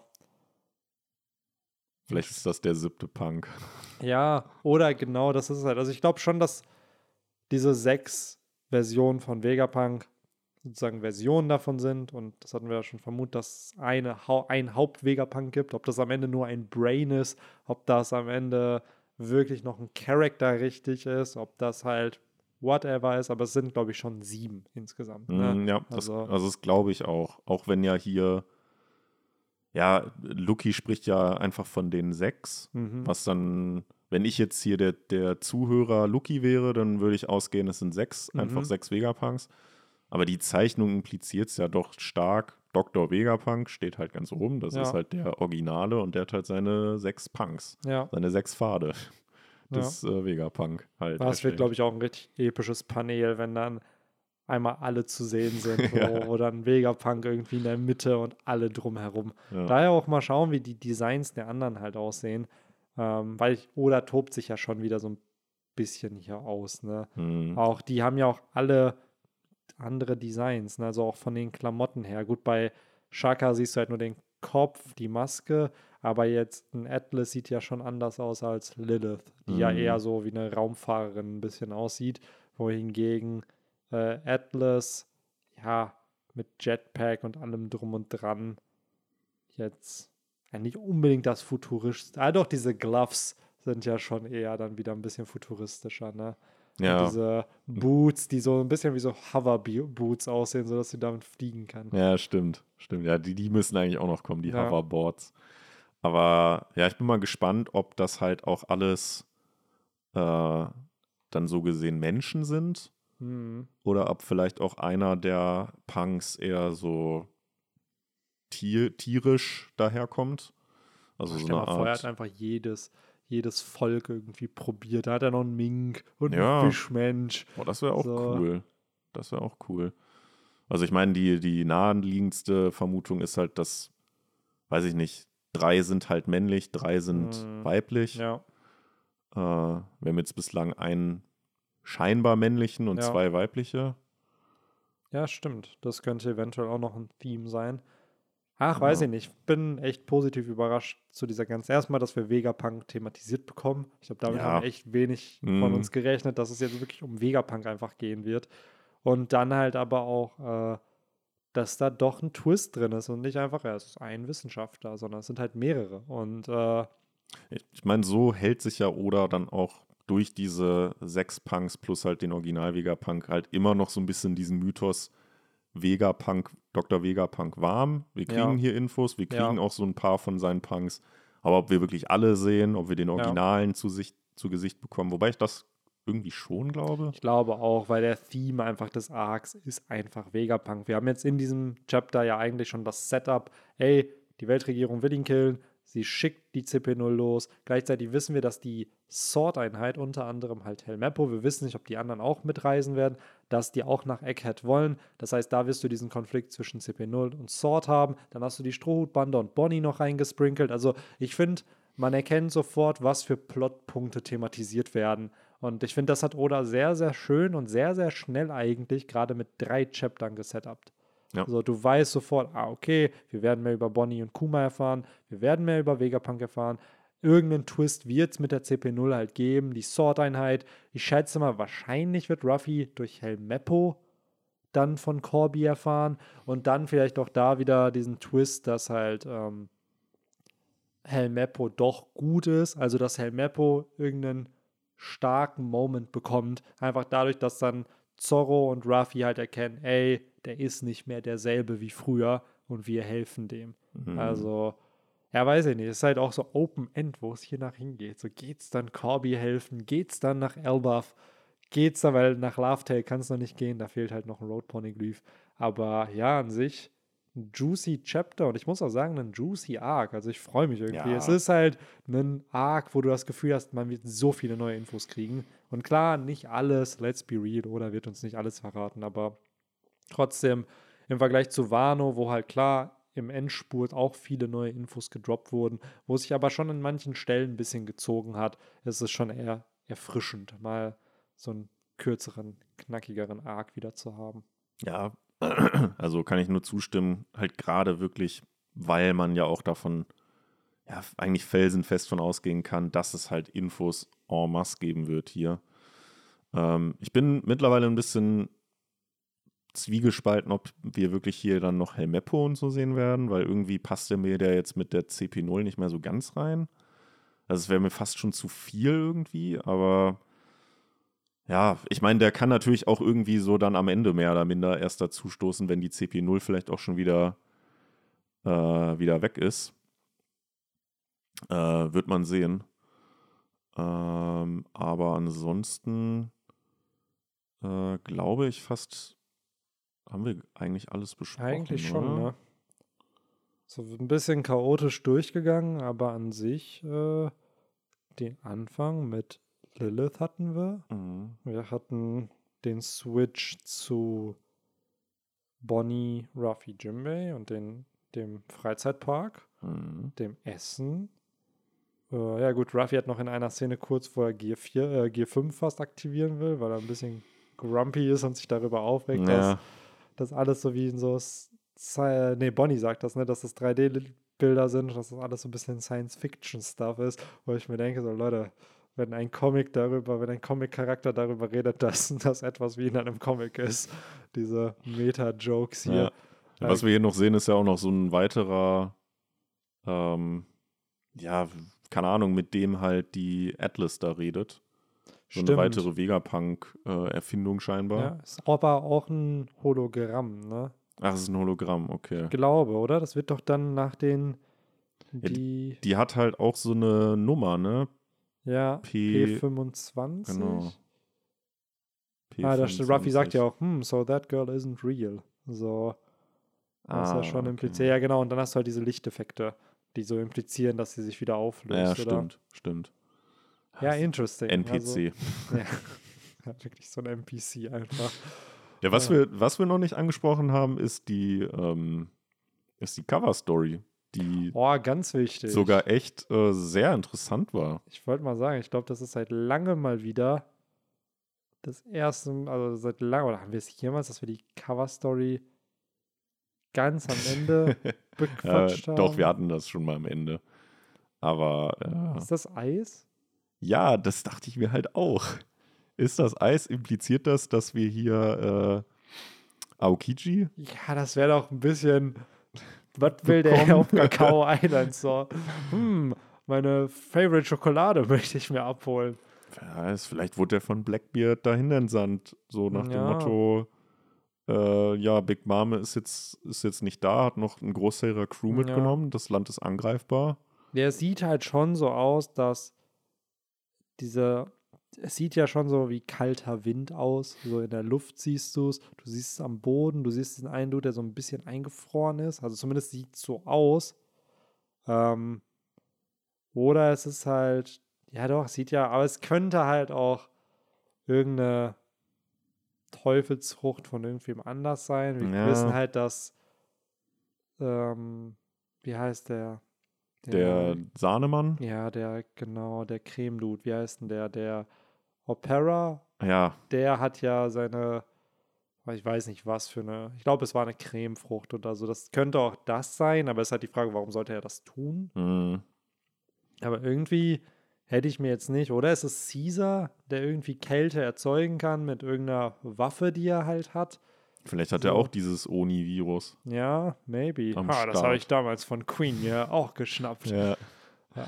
Ja, wer weiß. Also auf mich wirkt es halt irgendwie wie Eis. Aber Ja. ja, am Ende des Es- Tages ist es halt schwarz-weiß. Ja, es ist aber auch Oda, der hier einfach diesen Don-Soundeffekt noch macht und du bist so, Ja. what, what is happening? Ja. Ja, an sich cool. Ähm, hat wahrscheinlich auch niemand erwartet, dass sowas dann jetzt kommt. Also wird ja schon gesetupt. Ich weiß nicht, warum Kusan da jetzt hinkommen sollte. Let's be real. So, irgendwie hat er jetzt keinen Bezug zu Whole Cake Island. Aber falls er wirklich bei Blackbeard ist, sein sollte, wollen sie vielleicht doch Charlotte Pudding jetzt entführen hier in dem Chapter dann? Ja, wer weiß. Stimmt, das kommt ja noch dazu, dass das ja Puddings. Äh, ist sie da die Ministerin? Nee, oder? Sie wohnt da einfach nur auf Chocolate. Oh nein, nee, Kakao. Chocolate Town und Kakao, Kakao Island. Nee, sie ist da nur Bewohnerin, oder? Oder ist sie da auch die Ministerin? Sie ist die Ministerin von, Okay. von Kakao Island. Genau. Okay. Ja, ist generell ein bisschen bei Big Mom und ihrer Vetternwirtschaft. Alle in Totoland, die ganzen Kinder sind irgendwelche Minister Ja. und regieren im Endeffekt ja über diesen Inselstaat. Ja, ich glaube, da hat kein anderer, kein Außenstehender aus der Familie eine Chance, irgendwie politisch Einfluss zu nehmen. Aber ja, also es ist, äh, ist vielleicht äh, noch ein unerwarteter Twist in dieser Cover-Story. Wer weiß. Ja. Abseits davon haben wir dann, glaube ich, aber auch wirklich alles. Ich glaube auch, oder? Ähm, war ein sehr, sehr cooles Chapter. Hat Spaß gemacht. Ähm, wir wissen, gegen wen es jetzt scheinbar geht. Wir haben neue Infos zu Vegapunk bekommen, eine neue Form, zwei sogar. Äh, mal schauen, ob wir die anderen auch noch sehen. Inklusive des originalen Dr. Yes, Vegapunk. und ganz wichtig, nächste Woche keine Pause. Jo. Und ich glaube, die Woche darauf auch keine. Also dann zwei Chapter am Stück wieder, bevor der nächste Oha. Break kommt, äh, was sehr, sehr cool ist. Ähm, dann so langsam kommt ja auch schon im November und Dezember die Zeit, wo die letzten Chapter gefühlt des Jahres dann schon irgendwie kommen. Ne? Also so Mhm. viel bleibt dieses Jahr gar nicht mehr übrig. Ich glaube 1069 oder 1070 ist das letzte Chapter dieses Jahr. Ähm, crazy auf jeden Fall. Ich bin sehr gespannt, wie es weitergeht, was noch passieren wird. Oder, finde ich, zieht das Tempo schon sehr an. Mhm. Also auch hier ist der Plot schon wieder ordentlich vorangeschritten, finde ich, dafür, dass eigentlich wir am Anfang des Arcs noch irgendwie sind. Aber mal schauen, wenn jetzt Oda die Bande noch mehr splittet, weil eigentlich sind es bisher nur zwei Gruppierungen. Vielleicht werden es noch mehr und die anderen treffen dann auf die anderen Vegapunks. Äh, Mhm. Müssen wir halt mal gucken. Aber ich fand deinen Gedanken eigentlich ganz cool, dass einer von ihnen halt nicht da ist, beziehungsweise auf geheimer Mission, Mission oder keinen Bock mehr hat, ein Vegapunk zu sein und äh, vielleicht auch sich anders nennt. Und dann ist ein Charakter, den wir vielleicht schon kennengelernt haben in der Story, in Wirklichkeit ein Vegapunk, von dem wir aber nicht wussten, dass er ein Ah. Vegapunk ist. Vielleicht Ja. ja Big News Big News. morgens. Der ist auch ziemlich funny, der Dude mit seiner Albatros-Frucht. Wenn Ja, bei dem mal- wissen wir auch noch nicht das Ja. richtige Aussehen. Ne? Das wäre mal spannend, wenn man sein Aussehen kriegt. Und am Ende kommt das raus, ist ein CP0-Agent, der das Ja. irgendwie infiltriert hat. Und dann aber, na, wobei er ist ja schon für in der Unterwelt ja schon auch bekannt irgendwie. Ja, und vor allem wurde nicht sogar er, die wurden doch auch von so einem CP0-Agenten infiltriert. ja, er oder? sollte ja ermordet werden, weil er ja die äh, Überschrift, er wurde ja äh, bestochen, das hat er dann, glaube ich, auch angenommen, aber ist trotzdem so gelassen, Ja, es ist. Also schon so auch ein bisschen ein shady Geschäftsmann irgendwie, der ein bisschen korrupt ist, beziehungsweise die Korruptionsgelder nimmt, aber dann irgendwie dann doch das an News released war, worauf er halt Bock hat. Der sicherlich auch, Alter, ich sehe schon kommen, Alter, wenn dann rauskommt, was, Ruffy zieht in den Krieg gegen die Tenryubitu. Big News, einer der Kaiser greift die Weltregierung an. Aber der wird wahrscheinlich, Alter, ich will nicht wissen, wie viel Zeitungen der Dude verkaufen wird in der Zeit dann. Mhm. Ach, ey. Da wird die Auflage nur so glühen. Ich wollte gerade sagen. Ja, ich bin gespannt auch. Das wird, glaube ich, auch spannend, gerade wie auch, ähm, wenn diese ganzen Seraphim, wenn wir das so in anderthalb Jahren dann mal im Anime sehen, wie auch diese Seraphims, was für Color-Themes die dann halt Mhm. haben. Ähm, es wird ja schon erzählt, dass sie so ein bisschen dunklere Haut haben. Schätz, sehr wahrscheinlich werden sie wie die Lunarians aussehen. Ähm, vom Hautton mit den Flügeln und sowas. Und der Rest des Designs ja wahrscheinlich dann an die Designs der jeweiligen Samurai einfach angelehnt. Ähm, aber halt auch diese ganzen Vegapunk-Versionen. Ich glaube, da wird sich Oda auch kreativ austoben. Das wird, glaube ich, cool, wenn das dann im Anime auftaucht. Auch diese Mhm. Insel wird sie wie Wolkenkratzer 2 farbig koloriert sein. so. Hast du es gerade vor deinen Augen? Ja, ja, ich habe mir die Karte eben geöffnet. ja. So ein bisschen sieht es schon aus, ne? Ja, ja, safe.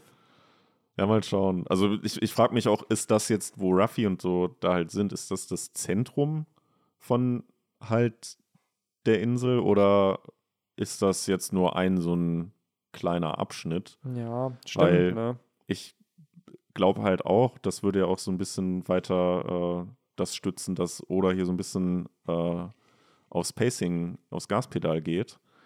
Ähm, weil die Gruppe um Zorro, die sind da ja jetzt halt gerettet von der Nummer Mhm. 2 und das ist ja jetzt schon so impliziert, dass die dann jetzt auch relativ schnell sich da zu Nummer 1 bewegen Ja, und äh, wahrscheinlich schon im nächsten Chapter da dann praktisch sind. ja.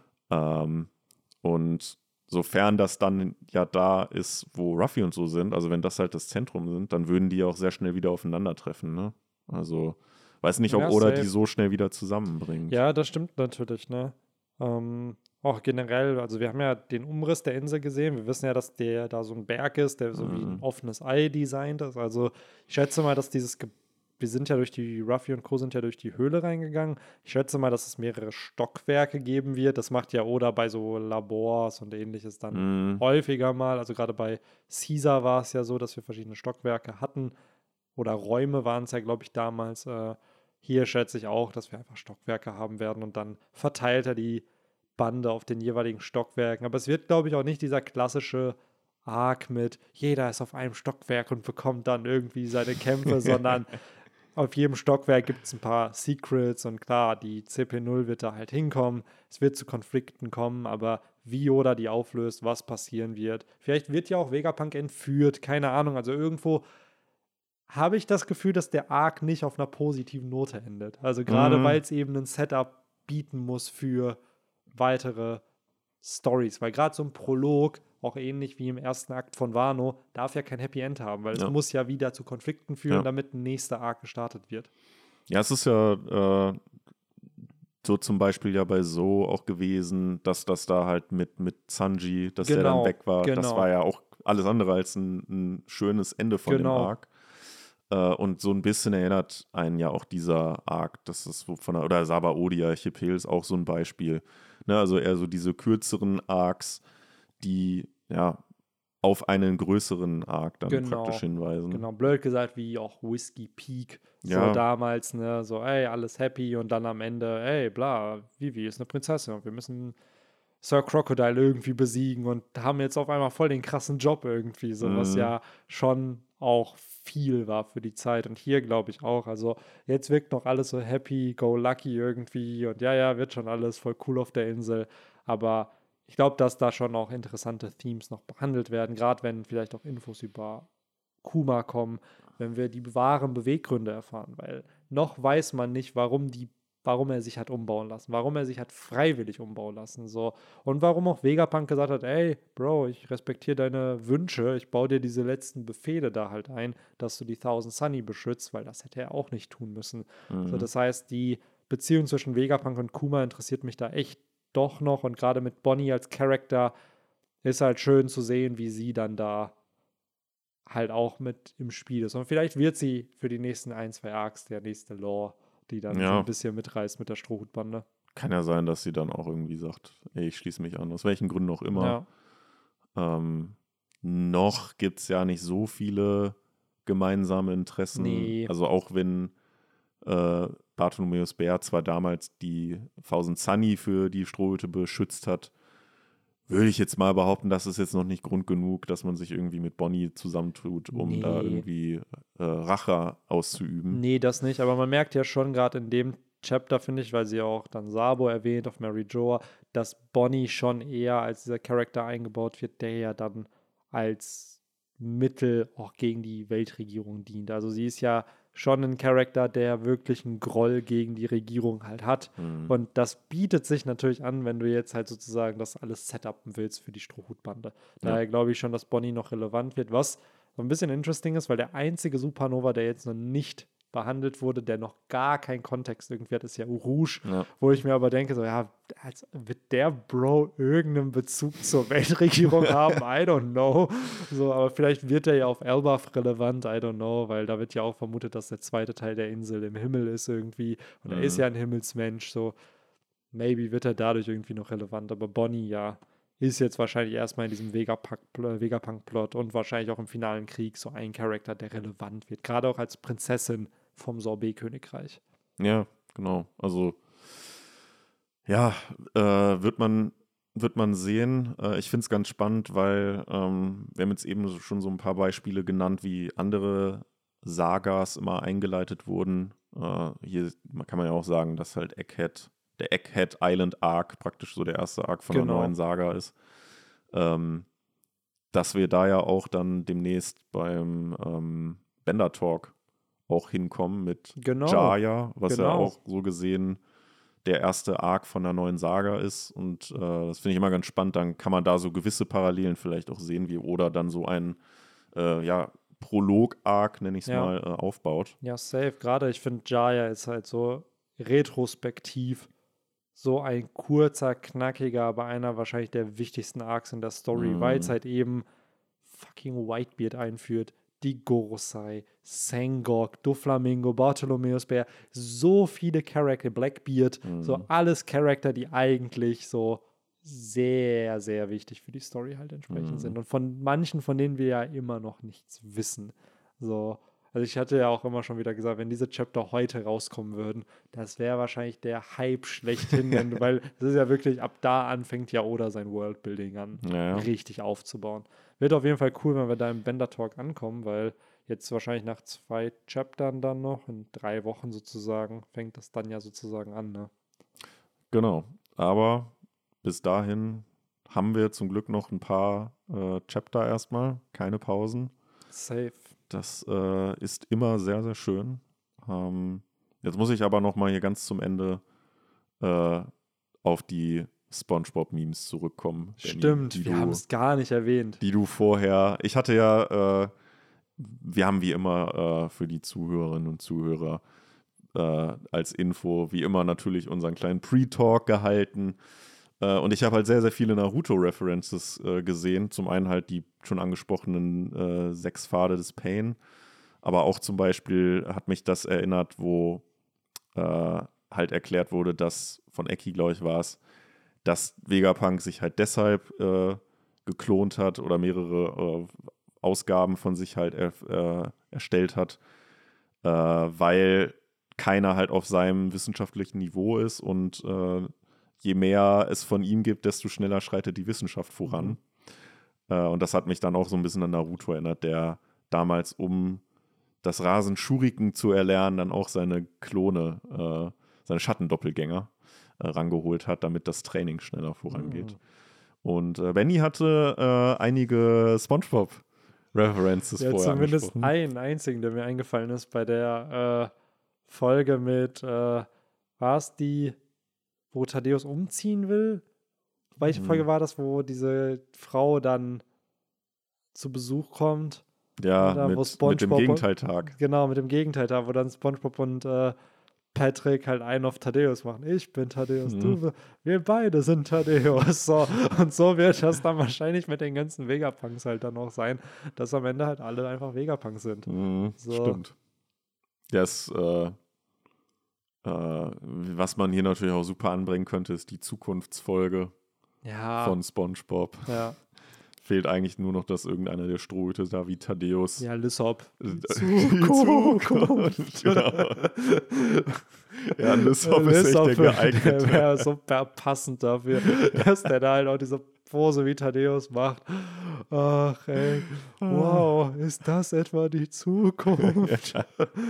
Ach, geil, ey. Ja, eigentlich, äh, ich hatte erst diese Woche noch, ich weiß nur nicht mehr zu, zu was das war, aber da habe ich einen Spongebob-Meme gesehen, wo halt, das war aber, glaube ich, ich weiß gar nicht welche Folge, es gab zwei so Zukunfts-Vergangenheitsfolgen, wo dann äh, Patchy, also das, da kam auch Patchy vor halt mhm.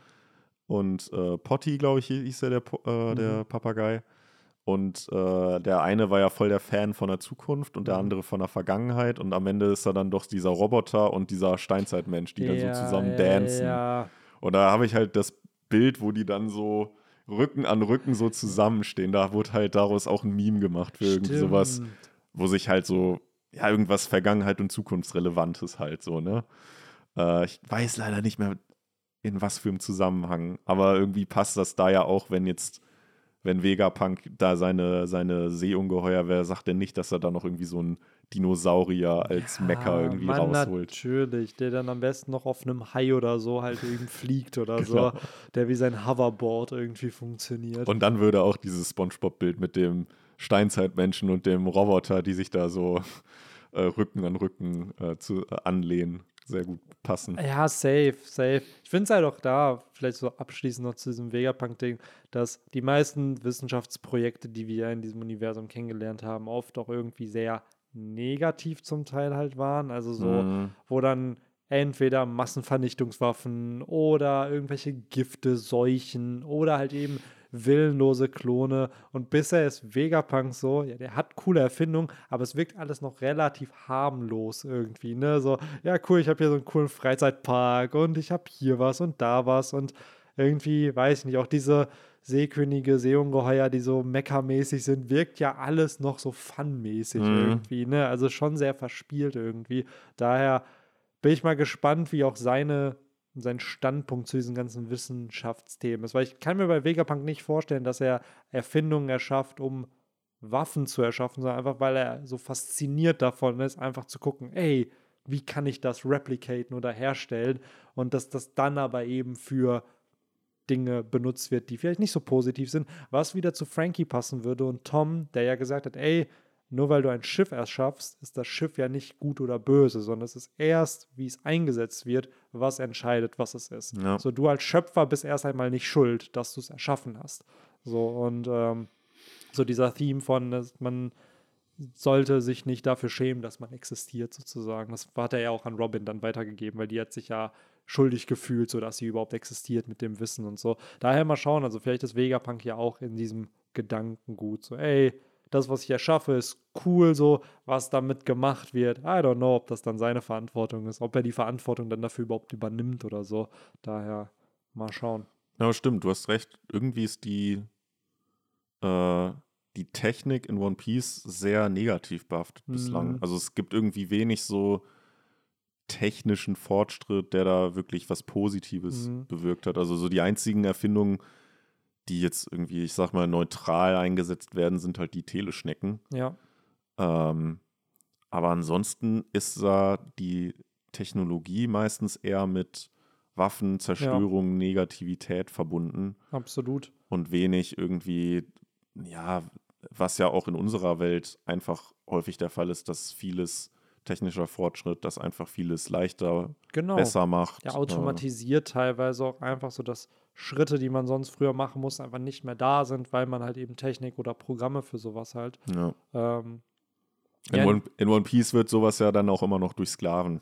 ja, Betrieb. das ist halt eben, das existiert ja in diesem Universum halt eben noch. Aber auch bei Vegapunk, ne, er hat ja, ja, ich, ich denke mir halt so irgendwo, wie du schon sagst, ne, es ist halt gar nicht dieser innovative technische Fortschritt, dass die Dinge, die dann erfunden werden, dann auch versucht werden, an die Massen zu bringen. Liegt vielleicht Ja. auch an der Struktur, dadurch, dass es alles Inseln sind, dass man es dann Ja. transportieren müsste. Aber man könnte es in dem Universum ja schon irgendwo logisch erklären. So. Aber ja, vielleicht will die Weltregierung halt auch einfach das Monopol an diesen Technologien haben und die halt nicht unbedingt teilen Ja. mit dem geringen Volk irgendwie. Daher, ja, an sich ist das halt vielleicht doch eher so dieser positivere Take on Wissenschaft. Und wie du schon sagst, hat halt natürlich negat also einen negativen Vibe, weil allein auch schon zu hinterfragen und die Wahrheit herauszufinden, ist ja gefühlt schon eine Straftat in diesem Universum. So, du wirst ja verfolgt und ermordet, so ganze Inseln werden zerstört, nur dafür, dass du versuchst, Dinge zu entziffern und Geheimnisse aufzudecken, was ja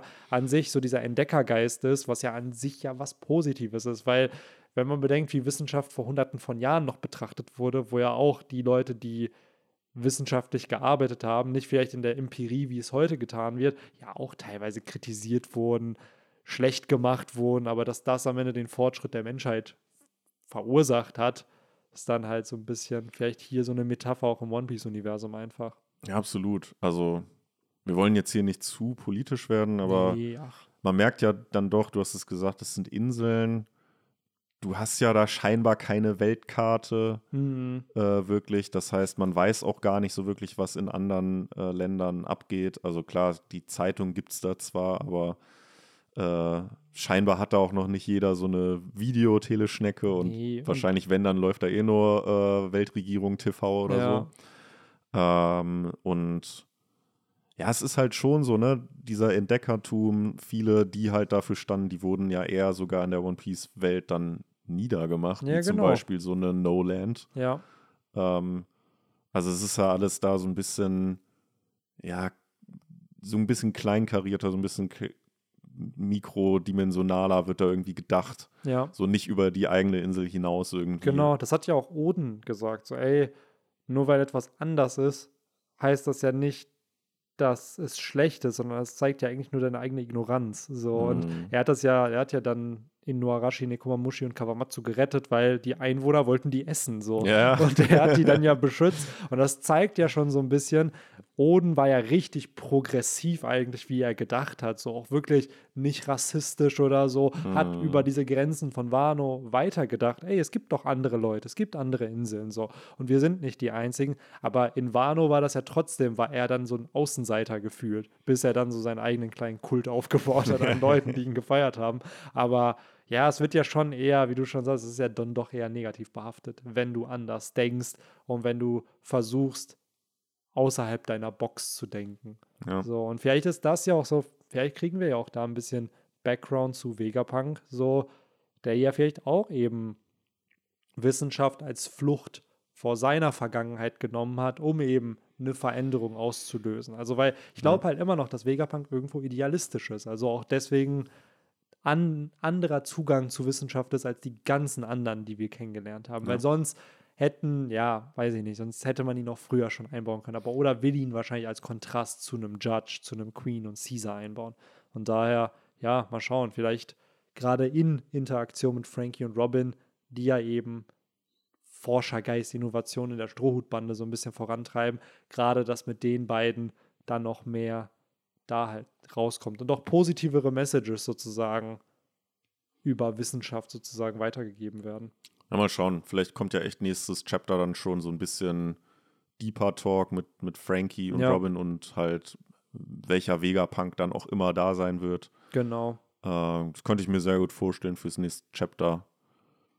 Ansonsten, ja, wird man ich denke, das wird so ein bisschen ähnlichen Vibe haben wie dieses Chapter. Man sieht halt die beiden Gruppen, genau. wie die da so noch ihr Ding machen. Ich glaube, nächstes Chapter kommen die noch nicht zusammen. Nee, ich glaube auch, dass nächstes Chapter vielleicht der Fokus statt der CP0 wieder auf Sword ein bisschen liegt, dass wir vielleicht ein Update zu Helmeppo kriegen. Mhm. Nicht viel, aber so ein, zwei Seiten wieder, dass man merkt, ja, okay, vielleicht kommt er auf Egghead an oder, ja, oder hat sich er, auf den Weg gemacht. Genau, oder er so. macht sich halt auf den Weg. So. so schnappt sich da halt heimlich irgendwie ja. ein, Schiff und man sieht halt, wie er dann da vom Hafen genau. wegfährt. Oder, oder auf so. der Basis hat jemand Helmeppo gesehen. Ja, ja stimmt, genau. Durchsaß halt dieses, oh mein Gott, wo ist er hin? Daher, ich glaube schon, weil dieses Setup ist ja da, sonst hätten wir es nicht bekommen. Vielleicht sogar Tashigi, ob die wieder auftaucht. Mhm. Dadurch hätte man auch wieder ein bisschen Tashigi und Zorro Interaktion. Also lange nicht mehr so eine Anticipation gehabt von den Möglichkeiten an Pairings, die passieren ja. könnten in dem ja. Arc. Also man merkt halt, ich glaube, Oda hat richtig Bock auf diesen Arc, so auch deswegen baut er diese Player halt eben auch ein. So. Ja, stimmt. So diese neue Introductions von Charakteren überlässt er hier ganz allein den Vegapunks. Ne? Ja. Weil er hätte jetzt genauso gut ja auch bei der CP0 einen von den Thomassen äh, genau. einbauen können, die wir noch nicht kennen. Ja. Aber er baut halt die drei, die wir schon kennen. Da Safe. Und das zeigt ja auch so ein bisschen, wo der Fokus liegen soll an neuen Infos, nämlich an den Vegapunks, wie du schon richtig sagst. Ja. Und er will einfach nicht die Zeit wahrscheinlich jetzt verschwenden, noch mehr neue Charakter unnötig einzubauen, weil ja. das frisst Seiten, das frisst Zeit, Setup und die will er jetzt anscheinend auch nicht haben, weil es ist ja. schon sehr fast-paced. Ne? Also gerade wenn man One Piece wöchentlich liest, ist so ein Chapter oder die letzten drei Chapter schon so, wo man denkt, Alter, wir sind ja jetzt schon, wir haben einen Konflikt definiert, wir wissen irgendwo, welche Player in dem Arc sind. Klar, es kann immer noch sein, dass nochmal eine neue Gruppierung reinkommt, aber irgendwie passt das, finde ich, schon so von der Art mhm. und Weise von den Playern, die wir jetzt haben. Und daher mal schauen, wo wir halt in den nächsten fünf bis zehn Chaptern sind, weil ich glaube schon, dass das weiter in dem Tempo dann vorangeht. Also safe, safe, glaube ich auch.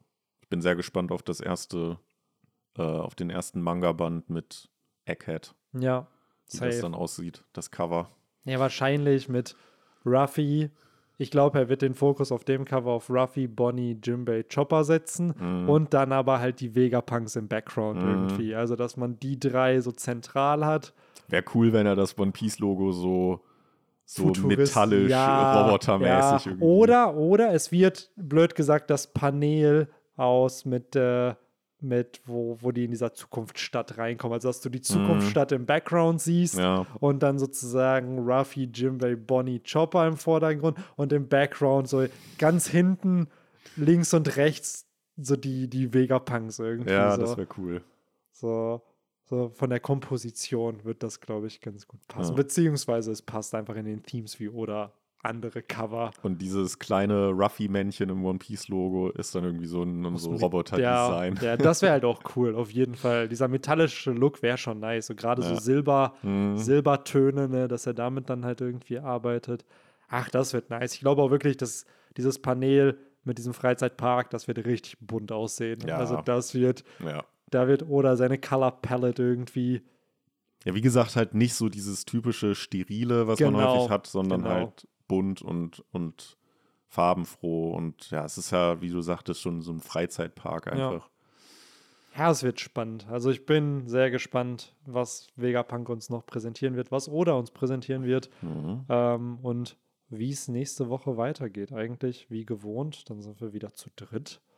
Da gehen wir mal von aus, dass Yes. der gute Victor dann wieder dabei ist. Yes, vielleicht kann er euch dann noch, noch kurz ein Update geben, was Ja. seine Meinung zu dem Chapter ist und ob wir richtig lagen, dass ihm das Chapter gefallen hat. Und am Ende kommt so raus, boah, ja, bin gar kein Fan davon. Richtig scheiße. Was sollen diese Vegapunk-Designs? Mir fällt Ja. jetzt gerade erst auf, dass ja, äh, jetzt habe ich, ich- jetzt hab ich die Namen von der Nummer 1 vergessen, aber äh, der Daft Punk-Dude, der hat, Mhm. hat ja auch Punk im Namen wie, Ja, also Daft Punk, die haben ja auch genau wie Vegapunk. ja, der Schaka, der Gute. Genau. Ja, die, six, die sechs Pfade des Punks. Ach, ja, und am Ende können sie, boah, es wäre halt auch, wenn er am Ende aus den sechs Versionen so ein Megasort bastelt und dann Frankie und so abgehen. Ach, Ja, ja. Das wird spannend. Frankie muss auf jeden Fall die Vega-Cola trinken. Ja, safe. Davon nimmt er sich wahrscheinlich auch ein paar Fässer mit, dass er die auf der Ja, Sunny halt hat. Vielleicht kriegt er dadurch ja echt nochmal Special-Fähigkeiten, wenn er Ja. die trinkt. Ich kann mir echt vorstellen, also gerade für Frankie diese Handschuhe, weil Frankie hat ja, glaube ich, kein Haki, sondern es wäre ja schon cool, wenn er mit diesen Handschuhen Mhm. Logia-Nutzer berühren könnte. Und vielleicht Stimmt. baut er die ja weiter aus, so wie wir es gesagt haben, für die verschiedenen Typen. Ja, So, dass er dann sagen kann, haha, dann ist so ein Crocodile schockiert. Warum kannst du mich berühren? Haha, mit meinen Sandhandschuhen. Ach, ey. ja. ja, mal schauen. Ja. Aber gut, Ja, ich Leute. glaube, wir haben alles besprochen, Yes. was es zu besprechen gibt. Chaotischer Start auf jeden Fall. Ich dachte so, boah, wir werden irgendwas vergessen, wenn wir so random anfangen. Aber hat ja doch am Ende dann ganz gut geklappt. Ich Nee. hoffe, es hat euch Spaß gemacht, es hat euch gefallen. Nächste Woche geht's as always weiter. Jawohl. Ähm, schreibt uns genau einfach eure Meinung. Was glaubt ihr, wie es mit dem Vegapunk auf sich, was es damit auf sich hat, ob es sieben sind, ob es nur sechs sind, was euer Highlight war, der typische Bums am Ja. Ende von so einer Podcast-Folge. Was wollten wir denn? Wir wollten die Community noch irgendwas fragen. Wollten wir? Ja, wir wollten irgendwas, haben wir im Pre-Talk. Oh, schlimm. Ah, was war das denn? Ah, Was mit deinem, hat's mit deinem Urlaub zu tun gehabt? äh, weiß ich nicht. Weiß ich nicht. Vielleicht fällt es uns noch ein. ja, wenn es uns einfällt, wir packen es rein. Wenn nicht, dann Dann nicht. By the way, wir haben äh, von dem Dude Lehre des Wambo, wieder Spongebob-mäßig, den Charakter, den wir in die Top äh, 100 bringen wollten in der nächsten, im nächsten Ah, Popularity ja. Poll, war Ippon Matsu, den, dem Schwertdude aus, äh, aus Loketown. Ach, der. Den, den wollten wir in die Top 100 bringen. So. Den wollten wir in Ja. die Top 100 bringen, okay. Äh, anscheinend war es der. Äh, ich habe jetzt natürlich nicht nochmal reingehört, aber ja, Ippon Matsu. Ob er es am Ende komplett wird, vielleicht ändern wir die Meinung, wenn in zwei Jahren das nächste Popularity Poll dann kommt. Äh, Ich glaube schon. Wir, da picken wir uns wieder irgendeinen raus. hey, ohne Witz, was man halt echt machen müsste, man müsste versuchen, die ganze deutsche One Piece Community halt einfach zu mobilisieren dafür. Ich glaube, alleine kriegt man es nicht hin, so aber als ganzes Mhm. Kollektiv sozusagen, wenn man sagt, ey Leute, den Charakter nehmen wir und wir pushen den halt alle. Es wäre halt einfach nice, wenn man dann halt zeigt, ey geil, guck mal, der hat jetzt keine Ahnung, 500.000 Stimmen bekommen oder 300.000 Stimmen einfach dadurch. Ging das beim letzten Mal aufs Land auch? Ähm, du konntest es nach Region halt natürlich sortieren, aber bei uns wäre es ja jetzt einfach, dann hätten wir halt mehr Stimmen. So, es wäre natürlich Ah. im weltweiten, ich glaube, Oda hat die 50 beliebtesten Charakter gezeichnet auf diesen drei Color Ja, ja. Spreads. Und es hat ja durch Grand Line Review hat es ja, äh, wie heißt der, äh, der Bürgermeister vom Windmühlendorf hat es ja dann auch geschafft. Woodslap, oder? Ja, der war ja auf der äh, Flying Ja. Lamp dann drauf. Daher ja, Ippon Matsu. Wäre halt cool, wenn er dann so neben Zorro steht und irgendwie so sein Schwert berühren will. So. Ach, Ja, weiß. Ich wäre ja für, für Fifi. Ja, oder Mal. Fifi, Alter. Das wäre natürlich auch was. Auf jeden Fall irgendein Meme-Charakter. Ja, ja, Aber safe. Fifi, gutes Stichwort noch. Ich glaube auch Vegapunk und Teufelsfrüchte in Gegenstände könnte eine Thematik sein. Ja, wer weiß, hier- vielleicht will Zorro ja genau das von Ja. ihm. Irgendwas scheint der Dude ja von ich will Vegapunk. Momos Teufelsfrucht. Ich habe ihn vor dem, nach dem Arc noch kurz gekillt und mir seine Frucht geholt. Jetzt baue mir das in mein Schwert ein. Ja. Ach ja. Ja, Leute, dann hören wir uns wahrscheinlich nächste Woche wieder. Genau. In alter Frische. Euch einen guten Start in die Woche. Einen, falls ihr es am Sonntag noch hört, natürlich einen schönen Sonntag noch. Und Wer weiß. Wenn, ihr es in der Zukunft Ja. hört, dann äh, hoffe ich, dass sie rosig für euch ist. Ja, und ich hoffe so, dass Future Victor, Future Henry und Future Benny dann immer noch den Podcast machen und ihr immer Ja. noch zuhört.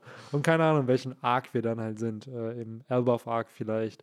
Und ich hoffe, dass äh, wir coole Riesen bis dahin kennenlernen. Also, Bis dahin, bis dahin führen dann Benny 3, Henry 3 und Victor 3 Ja. wahrscheinlich den ja, Podcast. safe, ey. nachdem wir uns auch alle geklont haben. Ja. ja, damit wir mehr Podcast-Folgen aufnehmen können. Genau. So, damit wir mehr Podcast-Folgen Mehr. Produktivität. Ja. Jeden Tag ein Video Ein- bei Bennys Channel. Boah, Alter, das wäre krass. Stell dir mal vor, wirklich, du könntest dich klonen, Alter. Jetzt nicht so dreimal. So, Alter, das wäre so. Mm. Einfach für Ressourcenallokation. So, du gehst einkaufen, Du du, hätte- du, hättest nie wieder, ja, du hättest nie wieder FOMO, weil du einfach, Nee. du könntest einfach auf der Couch liegen bleiben, du kannst aber auch zur Party gehen. Aber das ist halt das Ding, wie wird das dann funktionieren? Bist, kriegst du dann alle Erfahrungen von allen sozusagen? Also bist du so ein kollektives Mind am Ende? ja, aber mal, das ist ja die Frage. Also ich stelle mir das aktuell so vor, dass halt der siebte Vegapunk so wirklich so Nagato-mäßig irgendwie sein Gehirn halt angezapft hat an irgendeiner seiner Mhm. krassen Erfindungen und er dadurch alles sehen und hören Mhm. kann. Also scheinbar konnte ja auch äh, der Shaka die Lilith sehen Mhm. oder was da halt vor sich geht. Von daher, Ja, irgendwie schon. Wird ja schon Sinn machen, dass man dann connected ist. Ich glaube aber auch einfach, in meiner Vorstellung fuckt einen das voll ab, weil ich mir denke, so, Alter, ja, so stell mal vor, du hast so zweimal deine Gedanken, dreimal deine Gedanken und dann Ja. hörst du so, oh, du hast hier Eindrücke, weil du, das kann ja schon eine Reizüberflutung sein. Ja. So, vielleicht kann man die dann noch ab und anschalten, sodass so, den will ich heute nicht sehen. Kein Ja. Bock auf dich. Oder das läuft halt so ab wie bei Yu-Gi-Oh! oder bei Noah, wo er da in seinem in seiner Station sitzt Stimmt. und um ihn rum halt die ganzen Bildschirme und dann Ja. so, ja, sch schauen wir mal bei, äh, bei Henry Nummer 3 vorbei, Ja. der gerade auf der Party, was geht da so? Ja, ah, okay, stimmt. er trinkt ein Bier. Dann schauen wir mal bei Henry Nummer 2 vorbei, Ja. was der gerade macht. Ja, das wäre interessant, so dass du sozusagen durch die Augen einfach sehen kannst. Ne? So, was denkt er? Okay, was für eine Mut hat er gerade? Okay, okay, er hat jetzt Bock, sich das nächste Getränk zu machen. Ja, warte, mach mal lieber das. So, mach mal lieber die Mische anstatt die. Ach, Ach, ja. Mann, Mann, Mann. Da ja. wären wir dann wieder bei Spongebob-Memes mit dem Spongebob, mit den ganz vielen kleinen Spongebobs, die dann Im Kopf alles verbrennen. ja. Ach, ey. Ja. So, jetzt sage ich aber wirklich nichts mehr. Yes, auf jeden Fall. Haut rein, bis nächste Woche. ciao. ciao. Ciao.